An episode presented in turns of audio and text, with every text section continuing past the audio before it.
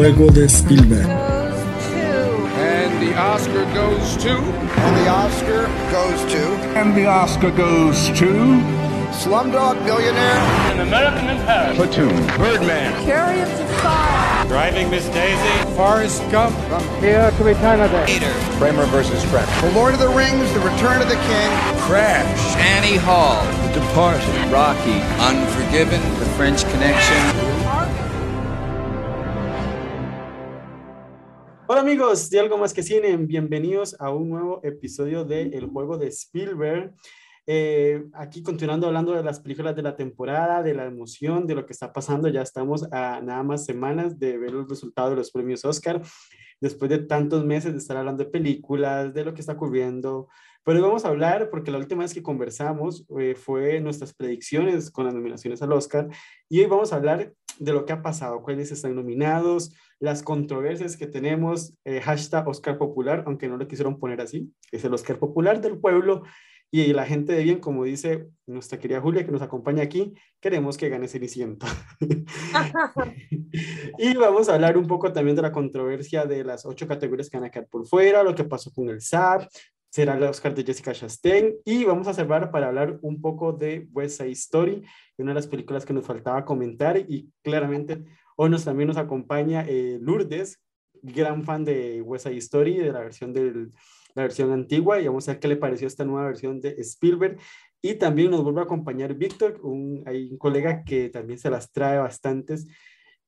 Juli, bienvenidas. ¿Cómo estás? Bienvenida a tu podcast. Hola, hola, muchas gracias. Hola chicos. Eh, bueno, gracias por la invitación y sí, aquí con hartas ganas de, de hablar de ese Oscar popular. Lu, ¿cómo estás? Hola a todos. Hola, gracias Leonardo por invitarme. Hola Julia. Hola Víctor y hola a todos. Sí, con muchas ganas de hablar de lo que ha pasado en los Oscars, de lo que está, por venir y también un poco de vuestra historia, como decía Leonardo. Sí, este, aunque no los, por la gente que nos escuche, estamos grabando hoy, el día que se estrena la película en, en Disney Plus, así que está recién salida de paquetes si no la pudieron ver en cines, que yo creo que la película le va a pasar eso, que la gente la va a empezar a ver ahora que está en la plataforma y tal vez, no sé, tengo varias teorías por ahí que más, más, más adelante las comentaré. Víctor, ¿cómo estás? Bienvenido a tu podcast, también a tu casa. Hola Diona, hola, muy bien, gracias por la invitación. Eh, bueno, con muchas ganas de empezar a hablar de varias categorías. Bueno, no sé si nos alcanzará el tiempo para hablar de todas, pero varias categorías ahí que están en la incertidumbre, muy abiertas, más que otros años.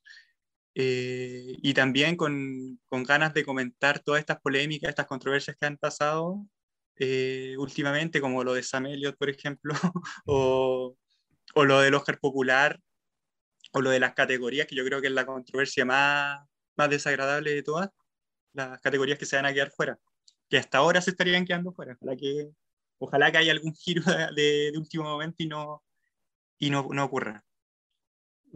Pero sí, bueno, este es como todo el arsenal de lo que vamos a estar comentando a, la, a lo largo de este podcast. Esperemos que no se nos haga tan largo, que el, el, el calor del momento siempre nos alargamos, pero bueno, no sé, empecemos hablando de, de, las nominaciones, ¿qué les parecieron? ¿Quiénes están nominados? Este, Julia, algo, ¿qué les pareció estas nominaciones? ¿Y qué, cómo ven con el resultado del SAC? ¿Cómo crees que vaya a afectar todo lo que está afectando?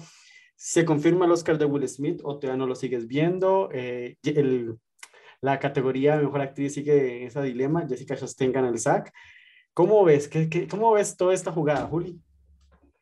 A mí, bueno, me, me encantaron los premios SAG, eh, premiaron muy a los SAG, o sea, me encantaron que hayan seguido su, su, estilo. Yo no estoy de acuerdo con casi ninguno de los nominados, en, de los ganadores en cine.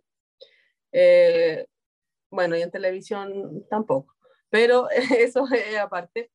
Eh, creo que ahora viene un poco la, el, eh, mejor, mejor el película que antes se veía, iba muy de la mano con quien ganaba mejor elenco durante un par de años eh, desde que se expande la categoría ya no es tan así.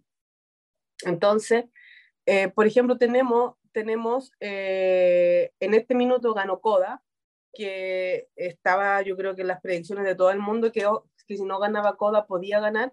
Y yo creo que Coda, eh, no sale, o sea, sale fortalecida. El, este triunfo en, en, la película y en el actor secundario lo que hace en el fondo es, es inclinar la carrera hacia Troy Kotsur eh, sobre Cody Smith McPhee.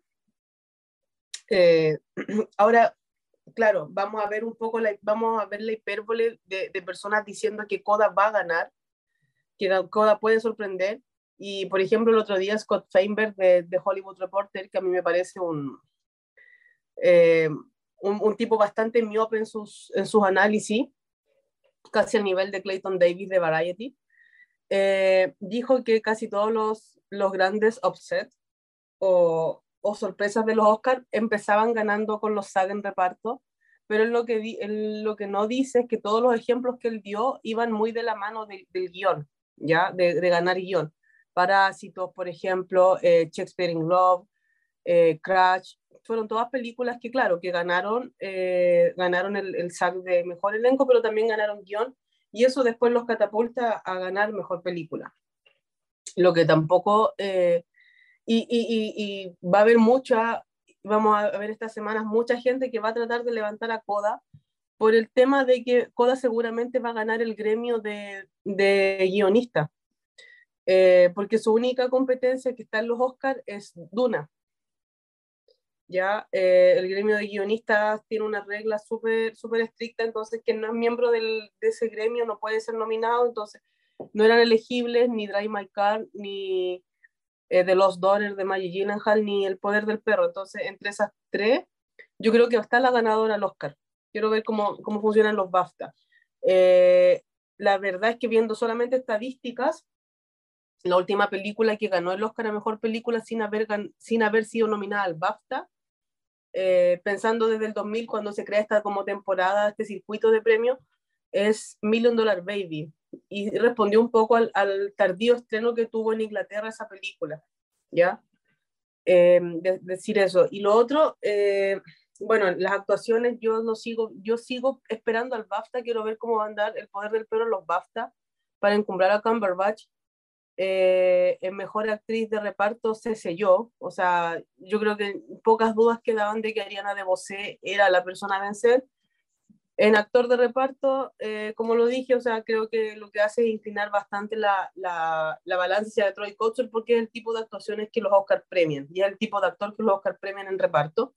Y mejor actriz, eh, quien diga que este triunfo de Jessica Chastain significa nada, se está mintiendo a sí mismo. Jessica Chastain le ganó eh, la mano a la, de las biopic a Nicole Kidman en, el, primer, segundo premio que tiene votantes Oscar. El otro fue el acta que lo ganó Nicole Kidman.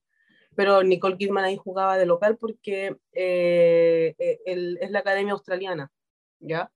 Entonces, creo que lo que nos quiere decir este triunfo un poco es que, a ver, Olivia Colman no iba a ganar el SAG.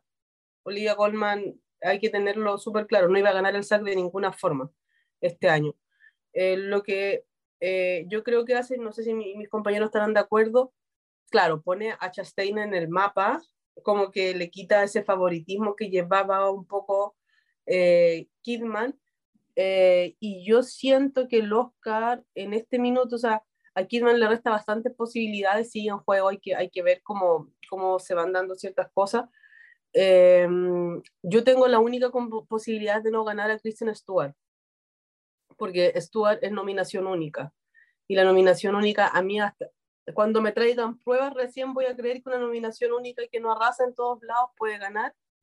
Eh, creo que lo que, está, lo que logra hacer es un poco a ver si es que de verdad este voto pasional lo logra pescar Penélope Cruz o lo logra pescar Olivia Colman o Jessica Chastain. Yo creo que ahí, ahora mismo creo que ahí está el Oscar. Totalmente. Este, bueno, para los oyentes, no se mencionó mucho el BAFTA en actriz, porque es que ninguna de las nominadas a los que está nominada al BAFTA. Eso es, yo no sé si esto había pasado alguna vez. Yo creo que es la primera vez que ocurre que ninguna actriz está nominada al, al BAFTA. Desde la era moderna, desde el 2000 en adelante, cuando los BAFTA entran en temporadas de premios, no había pasado. Sí había pasado anteriormente, pero los BAFTA se entregaban tradicionalmente después de los Oscars. Entonces no era como una temporada eh, podríamos decirla así completa. Claro, nos queda el Critic Choice, que hay gente que dice que el Critic Choice es un poco influyente, claro, le da una plataforma televisiva. Ahí va a ver que, ahí yo creo que el Critic está entre Chastain y Stuart. No sé cómo lo ven ustedes. ¿Qué, qué opinan, no sé, eh, Lu o Víctor, este, qué opinan, ejemplo, qué pasaría si Chastain gana el Critics? A ver, yo, el, lo que pasa es que el Critic yo no le doy tanta importancia. Bueno, primero que todo, yo suscribo casi todo lo que dice Julia, ya estoy de acuerdo con casi todo lo que dice, tanto sobre Coda como las categorías actorales. Eh, el problema es que el Critic yo no sé qué tanta importancia tenga. Yo creo que si Jessica Chastain gana el Critic, eh, se estaría confirmando como, como, la front, como la frontrunner. Yo creo que ella es la frontrunner en este momento pero es una frontrunner eh, altamente vulnerable porque es una categoría muy abierta. Eh, lo único que no concuerdo con Julia es que yo no descarto a Kristen Stewart, ¿ya? Eh, sobre, no la descarto porque es un año particularmente atípico. Entonces, no, no, sé si la nominación única en este momento sea un factor que la, que la pueda perjudicar tanto. Teniendo cinco actrices nominadas, que ninguna está en una nominada por película y ninguna es una multinominada tampoco. O sea, la más nominada es Pin de Ricardo y de los Daughters, eh, una muy querida por los actores y otra, además, por los guionistas. El tema con Kristen Stewart es que yo la veo más, eh, la veo más, más que por nominación única, la veo más vulnerable por el hecho de que creo que ella se puede dividir el voto internacional con Penélope Cruz. Y eso creo que las puede perjudicar a las dos. O sea, porque si, fue, si, hubiese una, si estuviese nominada una de las dos, quizá las posibilidades de cualquiera de las dos serían más grandes. O sea, yo siento que el, voto europeo, por ejemplo, puede que se divide un poco entre ellas dos. Eh, y, también entre Olivia Colman. Y Jessica Chastain eh, ya le ganó la mano a... Eh, ya le ganó la, este, esta, en esta primera cita importante, que serían los SAC, ya le ganó a Nicole Kidman, que había ganado la Academia Australiana y que había ganado los Globos de Oro, que son dos asociaciones donde ella tenía ventaja. Una porque los Globos de Oro la aman y también porque es un, es un grupo con muy pocos votantes, son solamente 90 y algo, creo. Eh, entonces es mucho más fácil ganar ahí para Nicole Kidman que en una asociación grande. Yo no sé cuánta gente vota en los SAC. Yo sé que en los SAC son, eh, creo, a lo mejor ahí me corrigen si me equivoco, pero creo que son como cientos de miles de miembros entre el SAC y el AFTRA. ¿Sí? Sí, 130 mil sí, Son muchos y lo, Claro, pero ahora no sé cuántos votan de todos esos miembros, porque estos son los que tienen derecho a voto. ¿Cuántos votos hay? No, no lo sabemos. Eh, pero es un grupo muy grande y yo siento que para Jessica Chastain ganar en, un, en una agrupación tan grande es algo que le viene muy bien y que claramente ella en este momento es la, es la frontrunner. Vulnerable, pero es la frontrunner. Si gana el Critics, eh, lo que pasa es que Jessica Chastain, si gana el Critics, yo creo que sería un poco payasada de los Critics de los Critics' Choice, porque lo lógico sería, creo yo, que, es, que el Critics' Choice fuese para Kristen Stewart, porque es la que más premios de círculos de críticos ha recibido, o quizá para Penélope Cruz, que ha ganado los, eh, los, grupos de los críticos quizá más importantes. No sé si hay Julia que domina más la información mm, sobre los, premios de los críticos. Penélope no está nominada a los críticos. Ah, verdad, verdad, verdad, verdad. Penélope llegó por impacto final. Sí, Penélope no fue nada. Sí, es que por eso, por eso, ese, eso creo yo que es el punto vulnerable de Penélope Cruz, es que no está nada, no está en nada. Entonces, eh, por eso yo pienso que quizá Kristen Stewart puede ganar el Critics, y pienso que sería lo más lo más lógico que Kristen Stewart ganara el Critics. Si gana Jessica Chastain, yo creo que sería un poco payasada de ese grupo de tratar de predecir el Oscar, que es algo que eh, suelen tratar de hacer. Es una payasada, pero no sé qué pero ellos es, una payasada, pero... Es, una, payasada, pero es, es, es una payasada de los críticos, o sea, es plausible. Ah, no, es tan, no, no, es tan improbable porque, claro, así es como funcionan los críticos, más o menos guiándose por, yéndose por las tendencias hacia los Oscars. Um, y, Julia me gustó que mencionó algo que también me parece que siempre es clave para, para una temporada de premios, porque no hay que olvidar que la temporada de premios es, una campaña, es, como una, una, campaña a largo plazo, una campaña más o menos publicitaria. mencionó algo importante sobre el tema de los críticos y es que es un premio televisado.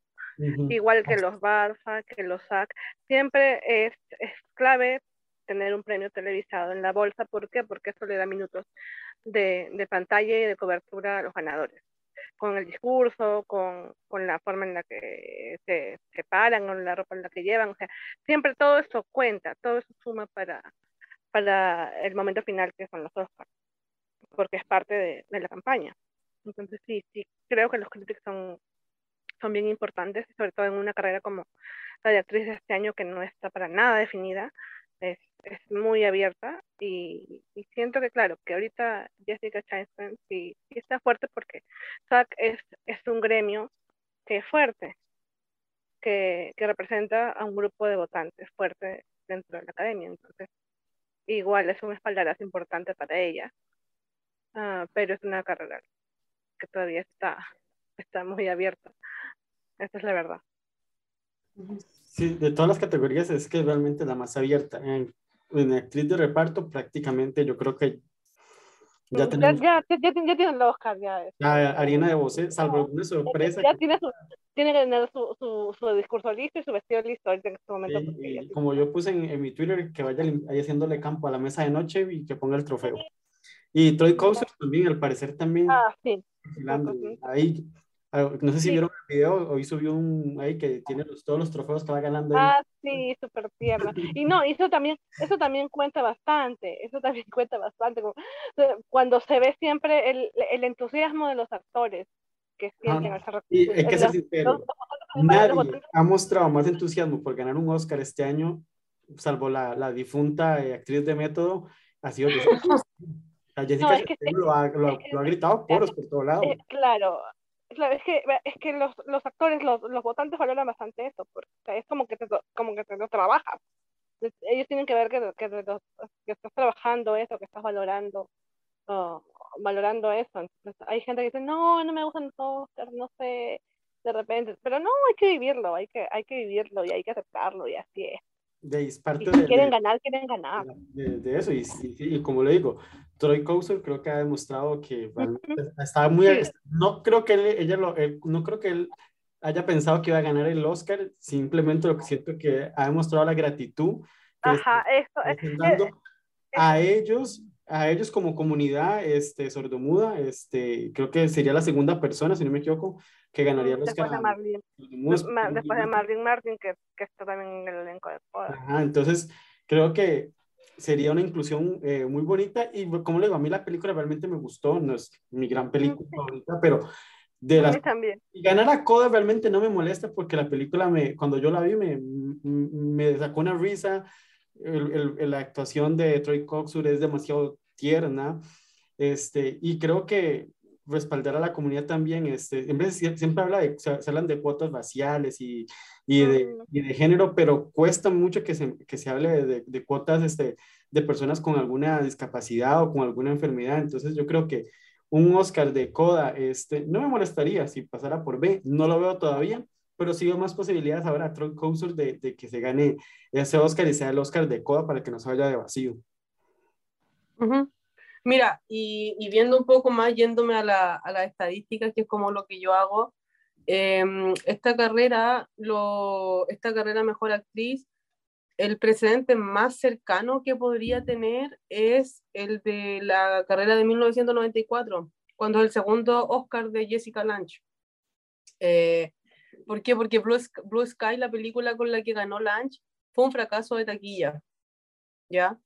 Y le gana, eh, teníamos a una actriz muy respetada, que ya iba por su tercer Oscar, que había ganado muy recientemente, y en esa época era previo Frances McDormand, entonces como que el ganar el Oscar reciente no era... No era ella había ganado dos Oscars muy recién, muy, muy rápido, que era Jodie Foster. Entonces como que Jodie Foster yo igual la, la, asocio un poco a lo que puede ser Olivia Colman este año. Eh, es como, ya niña, si sabemos que eres buena, no necesitamos darte un tercer Oscar o un segundo Oscar, pero eh, estaba Miranda Richardson, que también podría ser como esta mezcla de, eh, de, de, de, una actuación que fue bastante, em, bastante apoyada por la industria, o sea, igual que podría ser como esta, una especie entre Olivia Colman, Penélope Cruz, tal vez, eh, ella, ella llegó solamente nominada por un, llegó nominada por un Golden Globe y era como la chica, la muchacha del año. Eh, y bueno, si hubiésemos tenido Film Twitter en esa época, el fenómeno Kristen Stewart lo habríamos tenido en, en Winona Ryder por Mujercita, eh, que es la, es la, candidata que todo el mundo querría que, que, que, ganara, o Susan Sarandon, que igual ese año se decía mucho, por lo que he podido hablar con algunas personas, se decía mucho que era el año de Susan Sarandon, porque eh, Susan no había ganado y había sido nominada ya en muy poco tiempo. ¿ya? Entonces creo que una estadística así favorece un poco lo que puede ser la carrera de o de Chastain o de Kidman. Lange gana solamente con, con un precursor que era el que fue el, el fue el, el, el, Golden Glove, que fue lo que ganó Kidman. Ya el, el SAG efectivamente fue el primer año que se entregó el SAG y fue como para la actriz más querida que fue Jodie Foster. Entonces como que las apuestas no iban con, con un segundo Oscar de Jessica Lange, pero fue como, ya, o sea, como que al final se fueron por el nombre conocido. Entonces eso a mí es lo que me, me, me hace no descartar a nombres como Kidman o como, o como, eh, o como Colman, que siento que al final, a ver, yo creo que los SAG el, el, votante promedio se encontró con cinco actuaciones que no le gustaban mucho, cinco películas que no le gustaron mucho y, y tenían que votar por una. ¿Ya? Eh, y siento que en los Oscars puede pasar lo mismo, o sea, por, por cuál actuación voto. Y ese es el 1% de duda que le voy a dar a Kristen Stewart, de que de verdad les haya gustado la actuación más que la película. La película sabemos que no les gustó. Pues sí, eh, Spencer, eh, más bien yo creo que el, la nominación de Kristen Stewart es la recompensa de la perseverancia de, de, de, ir ahí, porque realmente Spencer este, se desinfló en general en muchos apartados, no solo en los Oscars, sino viendo la carrera para atrás, este Spencer más bien estaba de milagro que llegara viva. Eh, lo de Penélope Cruz creo que fue un alza que se dio en las últimas semanas y que realmente la película empezó a tener un boom en las últimas eh, semanas. Creo que también fue que se estrenó en, en, Estados Unidos y la gente la empezó a ver. No sé cómo le, va a estar, ya, le estará yendo ahora que ya está en Netflix, cuántas personas la estarán viendo, pero no sé, me genera, no creo que Penélope, como le digo, no creo que Penélope vaya a terminar ganando, salvo por alguna sorpresa, pero no las cartaría. Realmente es que Kristen Stewart para mí es la más débil de, de las cinco y yo creo que esta es la nominación de Bienvenida al Club, como dice Juli. Eh, creo que esa es la nominación de ella. Eh, Jessica Chastain, eh, la, veo, la veo un poco muy interesante porque siento que la categoría de maquillaje, eh, Tammy Faye creo que es una de las grandes favoritas y tenemos ahí que un Oscar de Marion Cotillard también pegó con maquillaje y tenemos el de Meryl Streep que pegó con maquillaje. Y maquillaje, no sé, siento que maquillaje es estrambótico, que es, es, es, que, es que es demasiado fuerte y, y, hay que aceptarlo. Jessica Chastain lo, lo, entrega todo en la película, canta, baila, eh, llora, grita, tiene discursos, de, todo. La película no, tiene... creo que lo comentamos cuando comentamos las películas. Esa película es como la de Will Smith. Eh, eso, eh, las películas es un Oscar clip. Eh, clip, clip, clip, es para el lucimiento de ella. Eh, lo cual no, no, es una crítica, o sea, ella hace lo que puede con un guion que a mí me parece malísimo, eh, pero aún así me cuesta ver al votante internacional yéndose por esa actuación. Ese es el y detalle, que... es que antes podíamos ver ese panorama de que era muy americanado, pero ahora la pregunta es el voto internacional, así como me pregunto yo en la categoría de actor, ¿en serio el voto internacional van a votar a Will Smith? O sea, cuando tenés una actuaciones como la de Andrew Garfield o de Benedict Cumberbatch, no sé, académicos alemanes, académicos, no sé, franceses, italianos, este, no sé, latinos, no sé si, si algún la, votarán por eso. No sé, el, el, punto con la carrera de mejor actor es, es, el nombre que Will Smith realmente es una, es una estrella internacional y todo el mundo lo conoce, pero me cuesta todavía ver eso. O sea, puedo entender lo de Chadwick Boseman con Anthony Hopkins porque Anthony Hopkins es una institución, es una leyenda. Y Chadwick Boseman, con, o sea, sí, pues, con cosas saben que era el, el, actor que salía en Marvel y punto. No tenía nada más, no era nadie más que el actor de Marvel. Entonces, pero ahora Benedict Cumberbatch es un actor que lo ha estado dando de todo en los últimos años, en los últimos 10, 15 años ha aparecido en películas de respeto, ya ha sido nominado al Oscar y también tiene sus películas taquilleras de éxito, como son las películas de Marvel. Y ahí entraría un poco a hablar con lo del Oscar popular, que me sorprendió ver El Poder del Perro en esa, en esa alterna. O sea, no, de, de, todas las películas no esperé, o sea, yo dije, no, no, no, me sonaba que la película fuera ahí, pero que aparezca ahí quiere decir que la película sí la estaban viendo la gente. Que le no gustó y tiene una pasión por la gente, a la gente que lo comentaba, pero realmente la gente sí la estaba viendo la película, eso es una sorpresa. Sí, eh, y como te digo, hay una pasión. Siento que a las personas que les gustó el poder, hay personas que de verdad no les gustó el poder del perro, que fueron muy indiferentes a ella.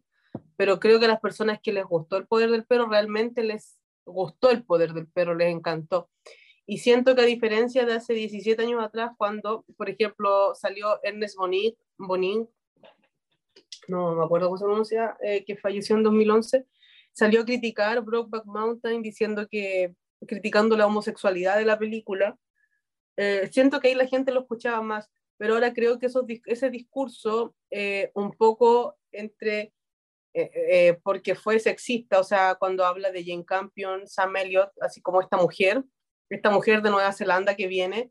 En cambio, él habla, yo, escuché parte del podcast, él después habla sobre la serie Yellowstone de Kevin Costner y dice eh, que a él tampoco le gusta mucho la, la él, él tampoco le gusta Yellowstone, pero dice, aunque se valoro el gran esfuerzo que pone Kevin, entonces como que ahí incluso se marca más porque él habla de Kevin y habla de esta mujer. Entonces, creo que eh, el tema, esas palabras ahora generan rechazo y yo creo que más gente se va, se va a, a volcar hacia el poder del perro. O sea, hay muchos que piensan como Samelio, pero tenemos que tener claro que la gente que votaba por el, el 2005, hay mucha de esa academia que ya desapareció, era votación directa y además eh, ahora hay una regla en los Oscars que si tú llevas 10 años, eh, 10 años fuera de la industria, retirado, eh, pierdes el derecho a, a, votar en los Oscars. Esa fue una de las nuevas, de las nuevas formas de la academia. Entonces, eh, por eso lo digo, me, me, cuesta pensar que está esta nueva academia, y además que Netflix, vamos, o sea, Netflix le va a sacar jugo a esa frase, o sea, ya, ayer ya comenzó, Netflix va. Ahora, el poder del perro tiene una narrativa que era algo que no tenía, que sí tenía Jane Campion, o sea, premiera Jane Campion. Ahora yo creo que el poder del perro en, en Netflix en, le encontró una narrativa, eh, va, va, va a tratar de poner o votas por el poder del perro o es homofobia, prácticamente. y ahí, y ahí se, nos va, se nos va a ir. O sea, es probable que, que, ahora salga más gente a hablar bien del poder del perro. Sí, y, y bueno, Benedict Cumberbatch que recibió la estrella en el Paseo Hollywood en estos días, más que publicidad, o sea, que, que, incluso me sorprendió que estaba Cody Smith McPhee en la, en, la, en la ceremonia, la entrega de la estrella. Al lado de, al lado de Kevin Feige de, de Marvel. Sí, sí, estaba el, el, el estaba de hecho, de hecho, me equivoco, y, de hecho, y este hombre, Kevin Feige de Marvel. Sí, o sea, creo que se está generando una pasión por el pueblo. No me molesta, me encanta realmente. Mi única duda al final eh, de todo esto, al final lo que siempre llega a mi duda es si ya la academia va a premiar una película de Netflix. Esa es la Ah, duda. eh, que, esa es la duda que todavía. final. O sea, se va a romper ya ese, para, ese paradigma. El, el techo de cristal de Netflix. Porque solamente para que no es que no es inconveniente ahora el tema Netflix, no es tema, eh, porque todos tienen, uno, todos tienen plataforma, todos tienen streaming y todos están trabajando con los streaming. O sea, incluso vemos que Spielberg, que fue uno de los más críticos en 2018 con, con, eh, con Netflix, fue luego, eh, ahora él firmó un contrato con Netflix. Sí, sí. Pero sí, es como la, la única barrera que todavía le veo, la, el logo de Netflix, porque no, sé, no sé cuántas semanas estuvo el puerto del perro, pero en, en, carteleras en Estados Unidos. Pero sí, todavía le veo, ese es como el único constante. Y si no quieren premiar a la y mi otra, la pregunta es: si no quieres premiar una película claramente que es totalmente Netflix, que es plataforma, porque todavía dice, ahora dice, dice Disney y por lo menos la película estuvo en cartelera, como West Story. Belfast tuvo recorrido en cines. Este, ¿cuál es la otra? Eh, bueno, Doom, Doom estuvo en cines, claramente. Sea, todavía ese, ese techo es el que todavía no estoy viendo, no sé qué tanto va a perjudicar eso o qué no. No sé si se cuenta esa narrativa todavía. Sobre todo porque ahora también sigue habiendo el tema de, de las salas, de que eh, la pandemia los golpeó bastante. Entonces, sí, todavía va a, existir, va, va a existir el negocio de salas de cine como, lo conocían antes y tiene que reinventar con el tema del streaming. Entonces, sí, creo que hay, hay también bastante, Sí, bastante sí, versión con, con Netflix y con el modelo que ellos tienen. Exactamente. Aunque Netflix estrene sus películas en unas cuantas salas del cine del mundo, todavía la marca Netflix usted no la asocia a, peli- a películas de cartelera, películas de que vayan a generar mil- millones. Tenemos el caso de Don Look Up. Don Look Up pasó por sin pena sin gloria en las salas de cine, pero cuando llegó a Netflix fue un boom. Este, entonces, ya, ya- es como la, la idea, el manerismo de eso. Y no sé qué va a pasar, cómo van a reaccionar las cadenas y las distribuidoras si una película como El Poder del Perro gana el Oscar. O sea, cómo van a reaccionar todas esas buenas. Si ya hicieron este, escándalos, polémicas con las películas cuando no las estrenaban, cuando las movían, cuando las, el caso de Warner que era estreno simultáneo, o el caso de Mulan, me acuerdo que las que hubieron varias cadenas que hicieron boicot y rompieron publicidad de la película y todo. Entonces, ¿cómo se va a reaccionar a esto, a este panorama, a estas nuevas formas de mercado? Que en algún momento se va a tener que romper, claramente. Pero la pregunta es si es ya y qué va a pasar, cómo lo van a ver las, las otras áreas del mercado, porque va a ser un cambio muy, muy grande, porque estás diciendo que la mejor película no llegó a cines. prácticamente. Víctor, no sé no, qué opinas ahí. Sí, no, sí, a ver, si el poder del perro pierde el Oscar a mejor película, yo ahí recién voy a creer que realmente hay una, una especie como de contracorriente dentro de la academia contra Netflix. Yo no lo, yo no lo creo así. Yo no creo que a, a estas alturas, este año 2022, eso todavía exista o que sea algo potente, porque eh, yo pienso en, la- en las películas anteriores de Netflix, de Netflix que perdieron mejor película y siento que ninguna era como la película adecuada para ganar mejor película eh, en su año. No sé, siento que ninguna era como la, era la frontrunner, bueno, ese- a excepción quizá de Roma, que Roma se consolidó como el- supuestamente era la frontrunner y mucha gente la estaba prediciendo para ganar mejor película. Pero eh, Roma, yo creo que Roma no perdió porque era de Netflix, yo creo que Roma perdió por el tipo de película que era. Era una película en español, era una película muy contemplativa, ¿ya? Eh, esas películas no ganan mejor película, a excepción quizás, no sé, lo más parecido que uno podría encontrar a eso podría ser Moonlight, ¿ya? Pero era una película en inglés. Eh, yo, yo creo que Roma no perdió porque, porque fuese de Netflix, sino que perdió por, por el tipo de película que era. Y eh, el irlandés, yo siento que nunca se, eh, nunca se consolidó como una frontrunner. El, el, yo siento que el fenómeno de Parásito fue demasiado grande como para ir contra él, incluso cuando no, no, na- nadie estaba apostando por, o no mucha gente estaba apostando por ella mejor película, cuando pasó esto de 1917. Eh, pero siento que Netflix nunca ha tenido la película adecuada para ganar mejor película. Siento que va, por a- va más por ahí que por el tema, y sobre todo ahora, 2022, que por el tema de que sea, eh, sea una plataforma de streaming. Yo creo que sería una sorpresa mayúscula que El Poder del Perro perdiera el Oscar a la mejor película. No, realmente en este momento no le veo alternativa. Siento que el- lo de Coda, que ahora se está creando esta cosa porque ganó el SAC porque ganó estos premios como medio irrelevantes de eh, los críticos de Hollywood, eh, se está creando esta idea como de que hay una, es una película por la que hay mucho amor o mucha pasión, pero yo siento que ese SAG no... Ese SAG es como el SAG de, de figuras ocultas o es como el SAG de Black Panther. Es ese tipo de SAG, ya no, es un, no, la, no la convierte en una frontrunner. Coda llega en una posición muy escueta en las nominaciones al Oscar. Tiene solamente tres candidaturas, actor secundario, guion original y mejor película. No está en montaje, o sea, es la única película que ha ganado mejor película sin montaje ha sido Birdman, que era totalmente justificado porque era, eh, una película que no lucía por el montaje, o quizás sí, precisamente porque no se nota. Eh, pero una película que no fue nominada en montaje por esas razones, ya una película de planos muy extensos, eh, y, la, y de ahí hay que remontarse no sé a cuánto más atrás para encontrar una película que haya ganado sin montaje. Entonces, montaje, nos gusta o no, sigue siendo una categoría clave. Por lo mismo tampoco veo a West Story como alternativa al poder del perro. Eh, un, eh, West Side Story tendría que haber arrasado en estas nominaciones. No sé por qué, había, leí algunos tweets por ahí de gente diciendo que West Side Story podía ganar el Oscar por película. No, no va a pasar. Eh, que eh, tendría que haber entrado en montaje por lo menos, tendría que haber entrado en guion adaptado, tendría que haber metido algún otro actor, no sé, por lo menos haber eh, consolidado unas 10 nominaciones.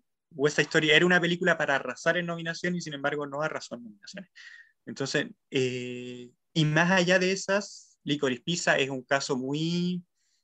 yo creo que Licorice Pizza a lo mejor ni siquiera entraba entre las 5 con, en, la posición escueta en la que está también. Probablemente la quinta nominada a mejor película hubiese sido King Richard, nos guste o no. Eh, eh, no, no, no le veo alternativa al poder del perro. Siento que está en, en, una posición muy fortalecida y a menos que, no sé, los premios que, que el BAFTA diga algo, nos dé luces. Bueno, el BAFTA también ha, eh, ha, ha, errado muchos eh, errado entre comillas, con el Oscar a Mejor Película en los últimos años. ¿ya? Pero a menos que el BAFTA eh, muestre que hay otra alternativa, yo no, no, veo al poder del perro perdiendo ese Oscar, me cuesta mucho. ¿Sabes qué? Eh, yo totalmente de acuerdo con Víctor. Se están tratando de crear como estas narrativas de que ahora la gente va a ver West Side Story y aún así yo creo que a West Side Story no le va a alcanzar. por lo que dice, porque West Side Story es una película hecha para tener 10 nominaciones, o sea, Em, el, el, ejemplo, el último ejemplo que tenemos de una película tipo West Side Story posiblemente es La La Land, porque ambas son musicales, los musicales suelen estar en sonido, eh, eh, y por ejemplo en edición le gana la partida Tic Tic Boom, ¿ya? Eso eh, es una película que tenía para entrar en muchas categorías técnicas y no lo logra, no entra en guion original, o sea, no en guion adaptado tampoco. y la última película que ganó mejor película sin estar nominada a guion fue Titanic. Entonces, guion también es una película muy de, eh, muy, muy, es, es, una categoría muy clave. Y lo otro que iba a decir, que el tema de Coda ganando el SAG, eh, a ver, que, que, el perro ganara, que el poder del perro ganara, el, ganara el SAG, yo creo que estaba descartado. O sea, la, la mejor chance que tenía tal vez ayer era Cody Smith McPhee, pero aún así era muy difícil. Eh, porque he leído algunos que el perro va a llegar desgastado. Yo digo que no, que porque el poder del perro no tenía que ganar ahí. Ya desgastada, estamos viendo, estaríamos viendo si es que hay otra que, que gane el, el, el, gremio de productores, otra película que gane el BAFTA. Ahí podríamos hablar de un desgaste del perro. Lo que yo creo que hace Coda ganando es enterrar las opciones de Belfast. Y incluso deja más favorita el poder del perro, porque Belfast eh, que, que, desde Toronto se venía diciendo que era la, era, iba a ser la película del año, no, no ha cerrado nada, ¿ya? Eh, ni siquiera pudieron cerrar los BIFA, que son el, premio de independiente, independiente del cine británico. De hecho, esa fue como la primera alternativa que teníamos, o sea, la, primera señal de que Belfast no había gustado tanto cuando se fue de vacío los BIFA. Luego se fue, eh, fue nominada muy poco a los críticos, al Círculo de Críticos de Londres, que los Círculos de Críticos de Londres sí nominó mucho a West Side Story. Y después pudimos ver un poco el reflejo de eso en los BAFTA, porque a diferencia de, lo, a diferencia de, lo, de la academia, en los BAFTA sí votan ciertos críticos y hay un porcentaje leve, pero muchas veces podemos ver ciertas tendencias entre el, el, Círculo de Críticos de Londres y el BAFTA. O sea, lo vimos el año pasado, por ejemplo, con The Mauritania, que nos decía que les gustó mucho esa película y después arrasó en los BAFTA. Más allá que después no se haya transformado en, en premios de la academia. Pero, eh, como digo, o sea, yo lo que veo es que lo que, lo que pasó el otro día, más que levantar a Coda, entierra un poco a Belfast. No sé cómo lo ven ustedes. Yo, y Belfast, Belfast. La... ¿Mm? Disculpa. Yo veo casi muerta Belfast. O sea, Belfast era una película que bien pudo haber ganado un SAC y no se ganó nada. Yo creo que Belfast está tan muerta que, mira, y se me había olvidado que existía hasta que Julia lo mencionó. Eh, la nombré entre todas las opciones. Yo también me quedé como, ah, cierto, Belfast. No la hemos mencionado. Oh, oh, oh, hay una película que se llama Belfast. Sí, sí. Belfast está muerta Spencer. Existió una, película, existió una película que se llama Belfast. No, yo sí estoy de acuerdo con el tema de Belfast, mm, pero quiero ver todavía los Balfa. ¿Por qué? Porque me interesa saber si, si Balfa se va a ir con Cumberbatch. Mm, porque igual que Leonard comparte el tema, el, comparte el tema de que de repente Netflix todavía tiene cierta, cierta animación con los votantes. Y ahora lo que va a pasar, porque eso es lo que, eso es lo que ha generado Samuel con sus comentarios.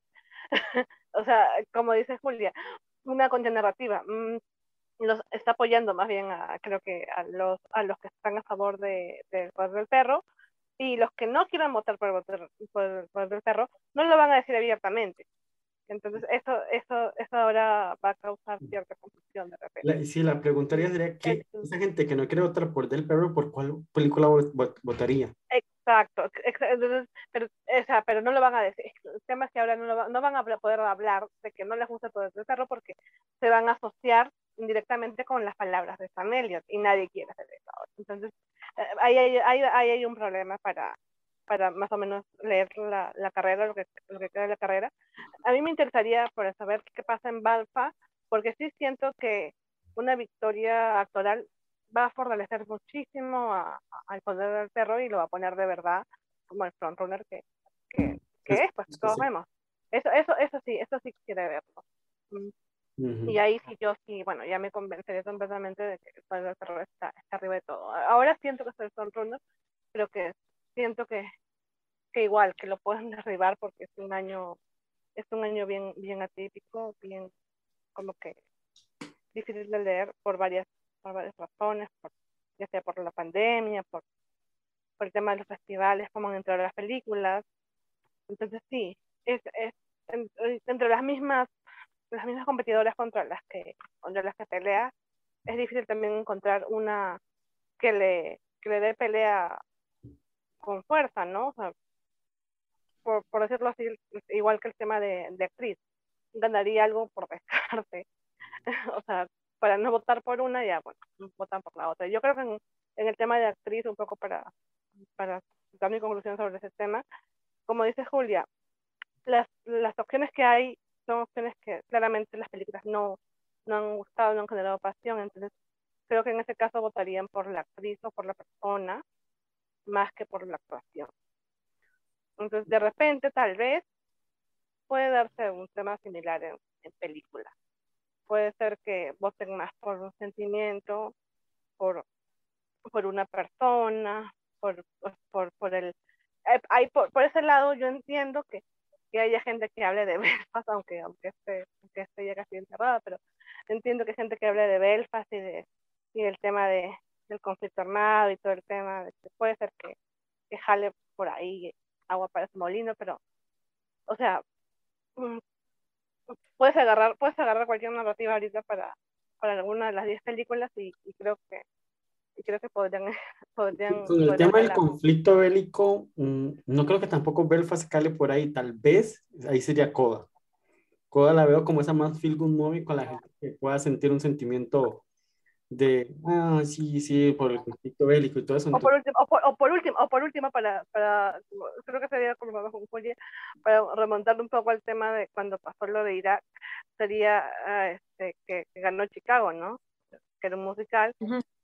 Eh, claro, y ahora lo, tal vez también por ahí van los quieren, o los que quieren que gane West Story, los que todavía tienen fe, no sé, no sé claro. yo no me enojo. De repente, de repente, por, de repente por ahí se, sea su, su, luz de esperanza, pero no, no sé. Bueno. Es que es una musical, bueno, que es muy trágico. No sé, bueno, no sé si es, lo, es, es para, para un poco, un poco este, ver comparativas y todo eso, pero en realidad, claro, yo siento que igual es un año donde donde va a ganar la que dura hasta el final.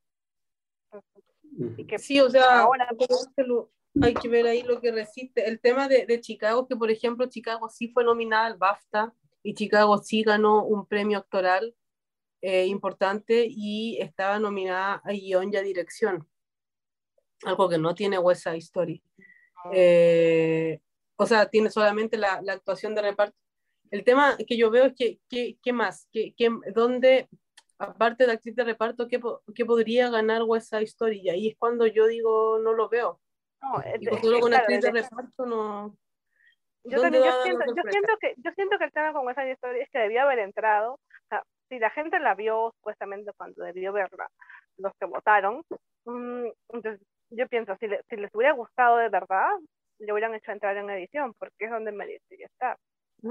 Pero yo siento que no les gustó, o sea, no, claramente no les gustó. Entonces, eso es lo que eso es lo que a mí me hace dudar, más que guion, porque guion de repente yo digo, bueno, puede ser que no, no haya generado tanta pasión los cambios que ha hecho este, Kushner o lo que sea, pero igual, de repente yo sí siento que, que para, para verla ahorita como una posibilidad fuerte, debía haber entrado a guion.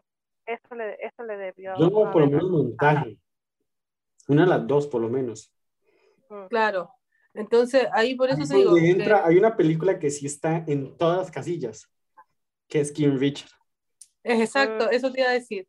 Yo creo que King Richard está más cerca porque, eh, de hecho, y con todo lo lejos que está, porque King Richard de momento no se ha perdido ninguna cita importante. Estuvo nominada a Mejor Drama en los Golden Globes, está nominada a Mejor Película en todos lados, está en edición, está en guion, y un guion que yo encuentro que es muy débil, está en guion, y no vamos a hablar de esa edición porque ya lo hablamos.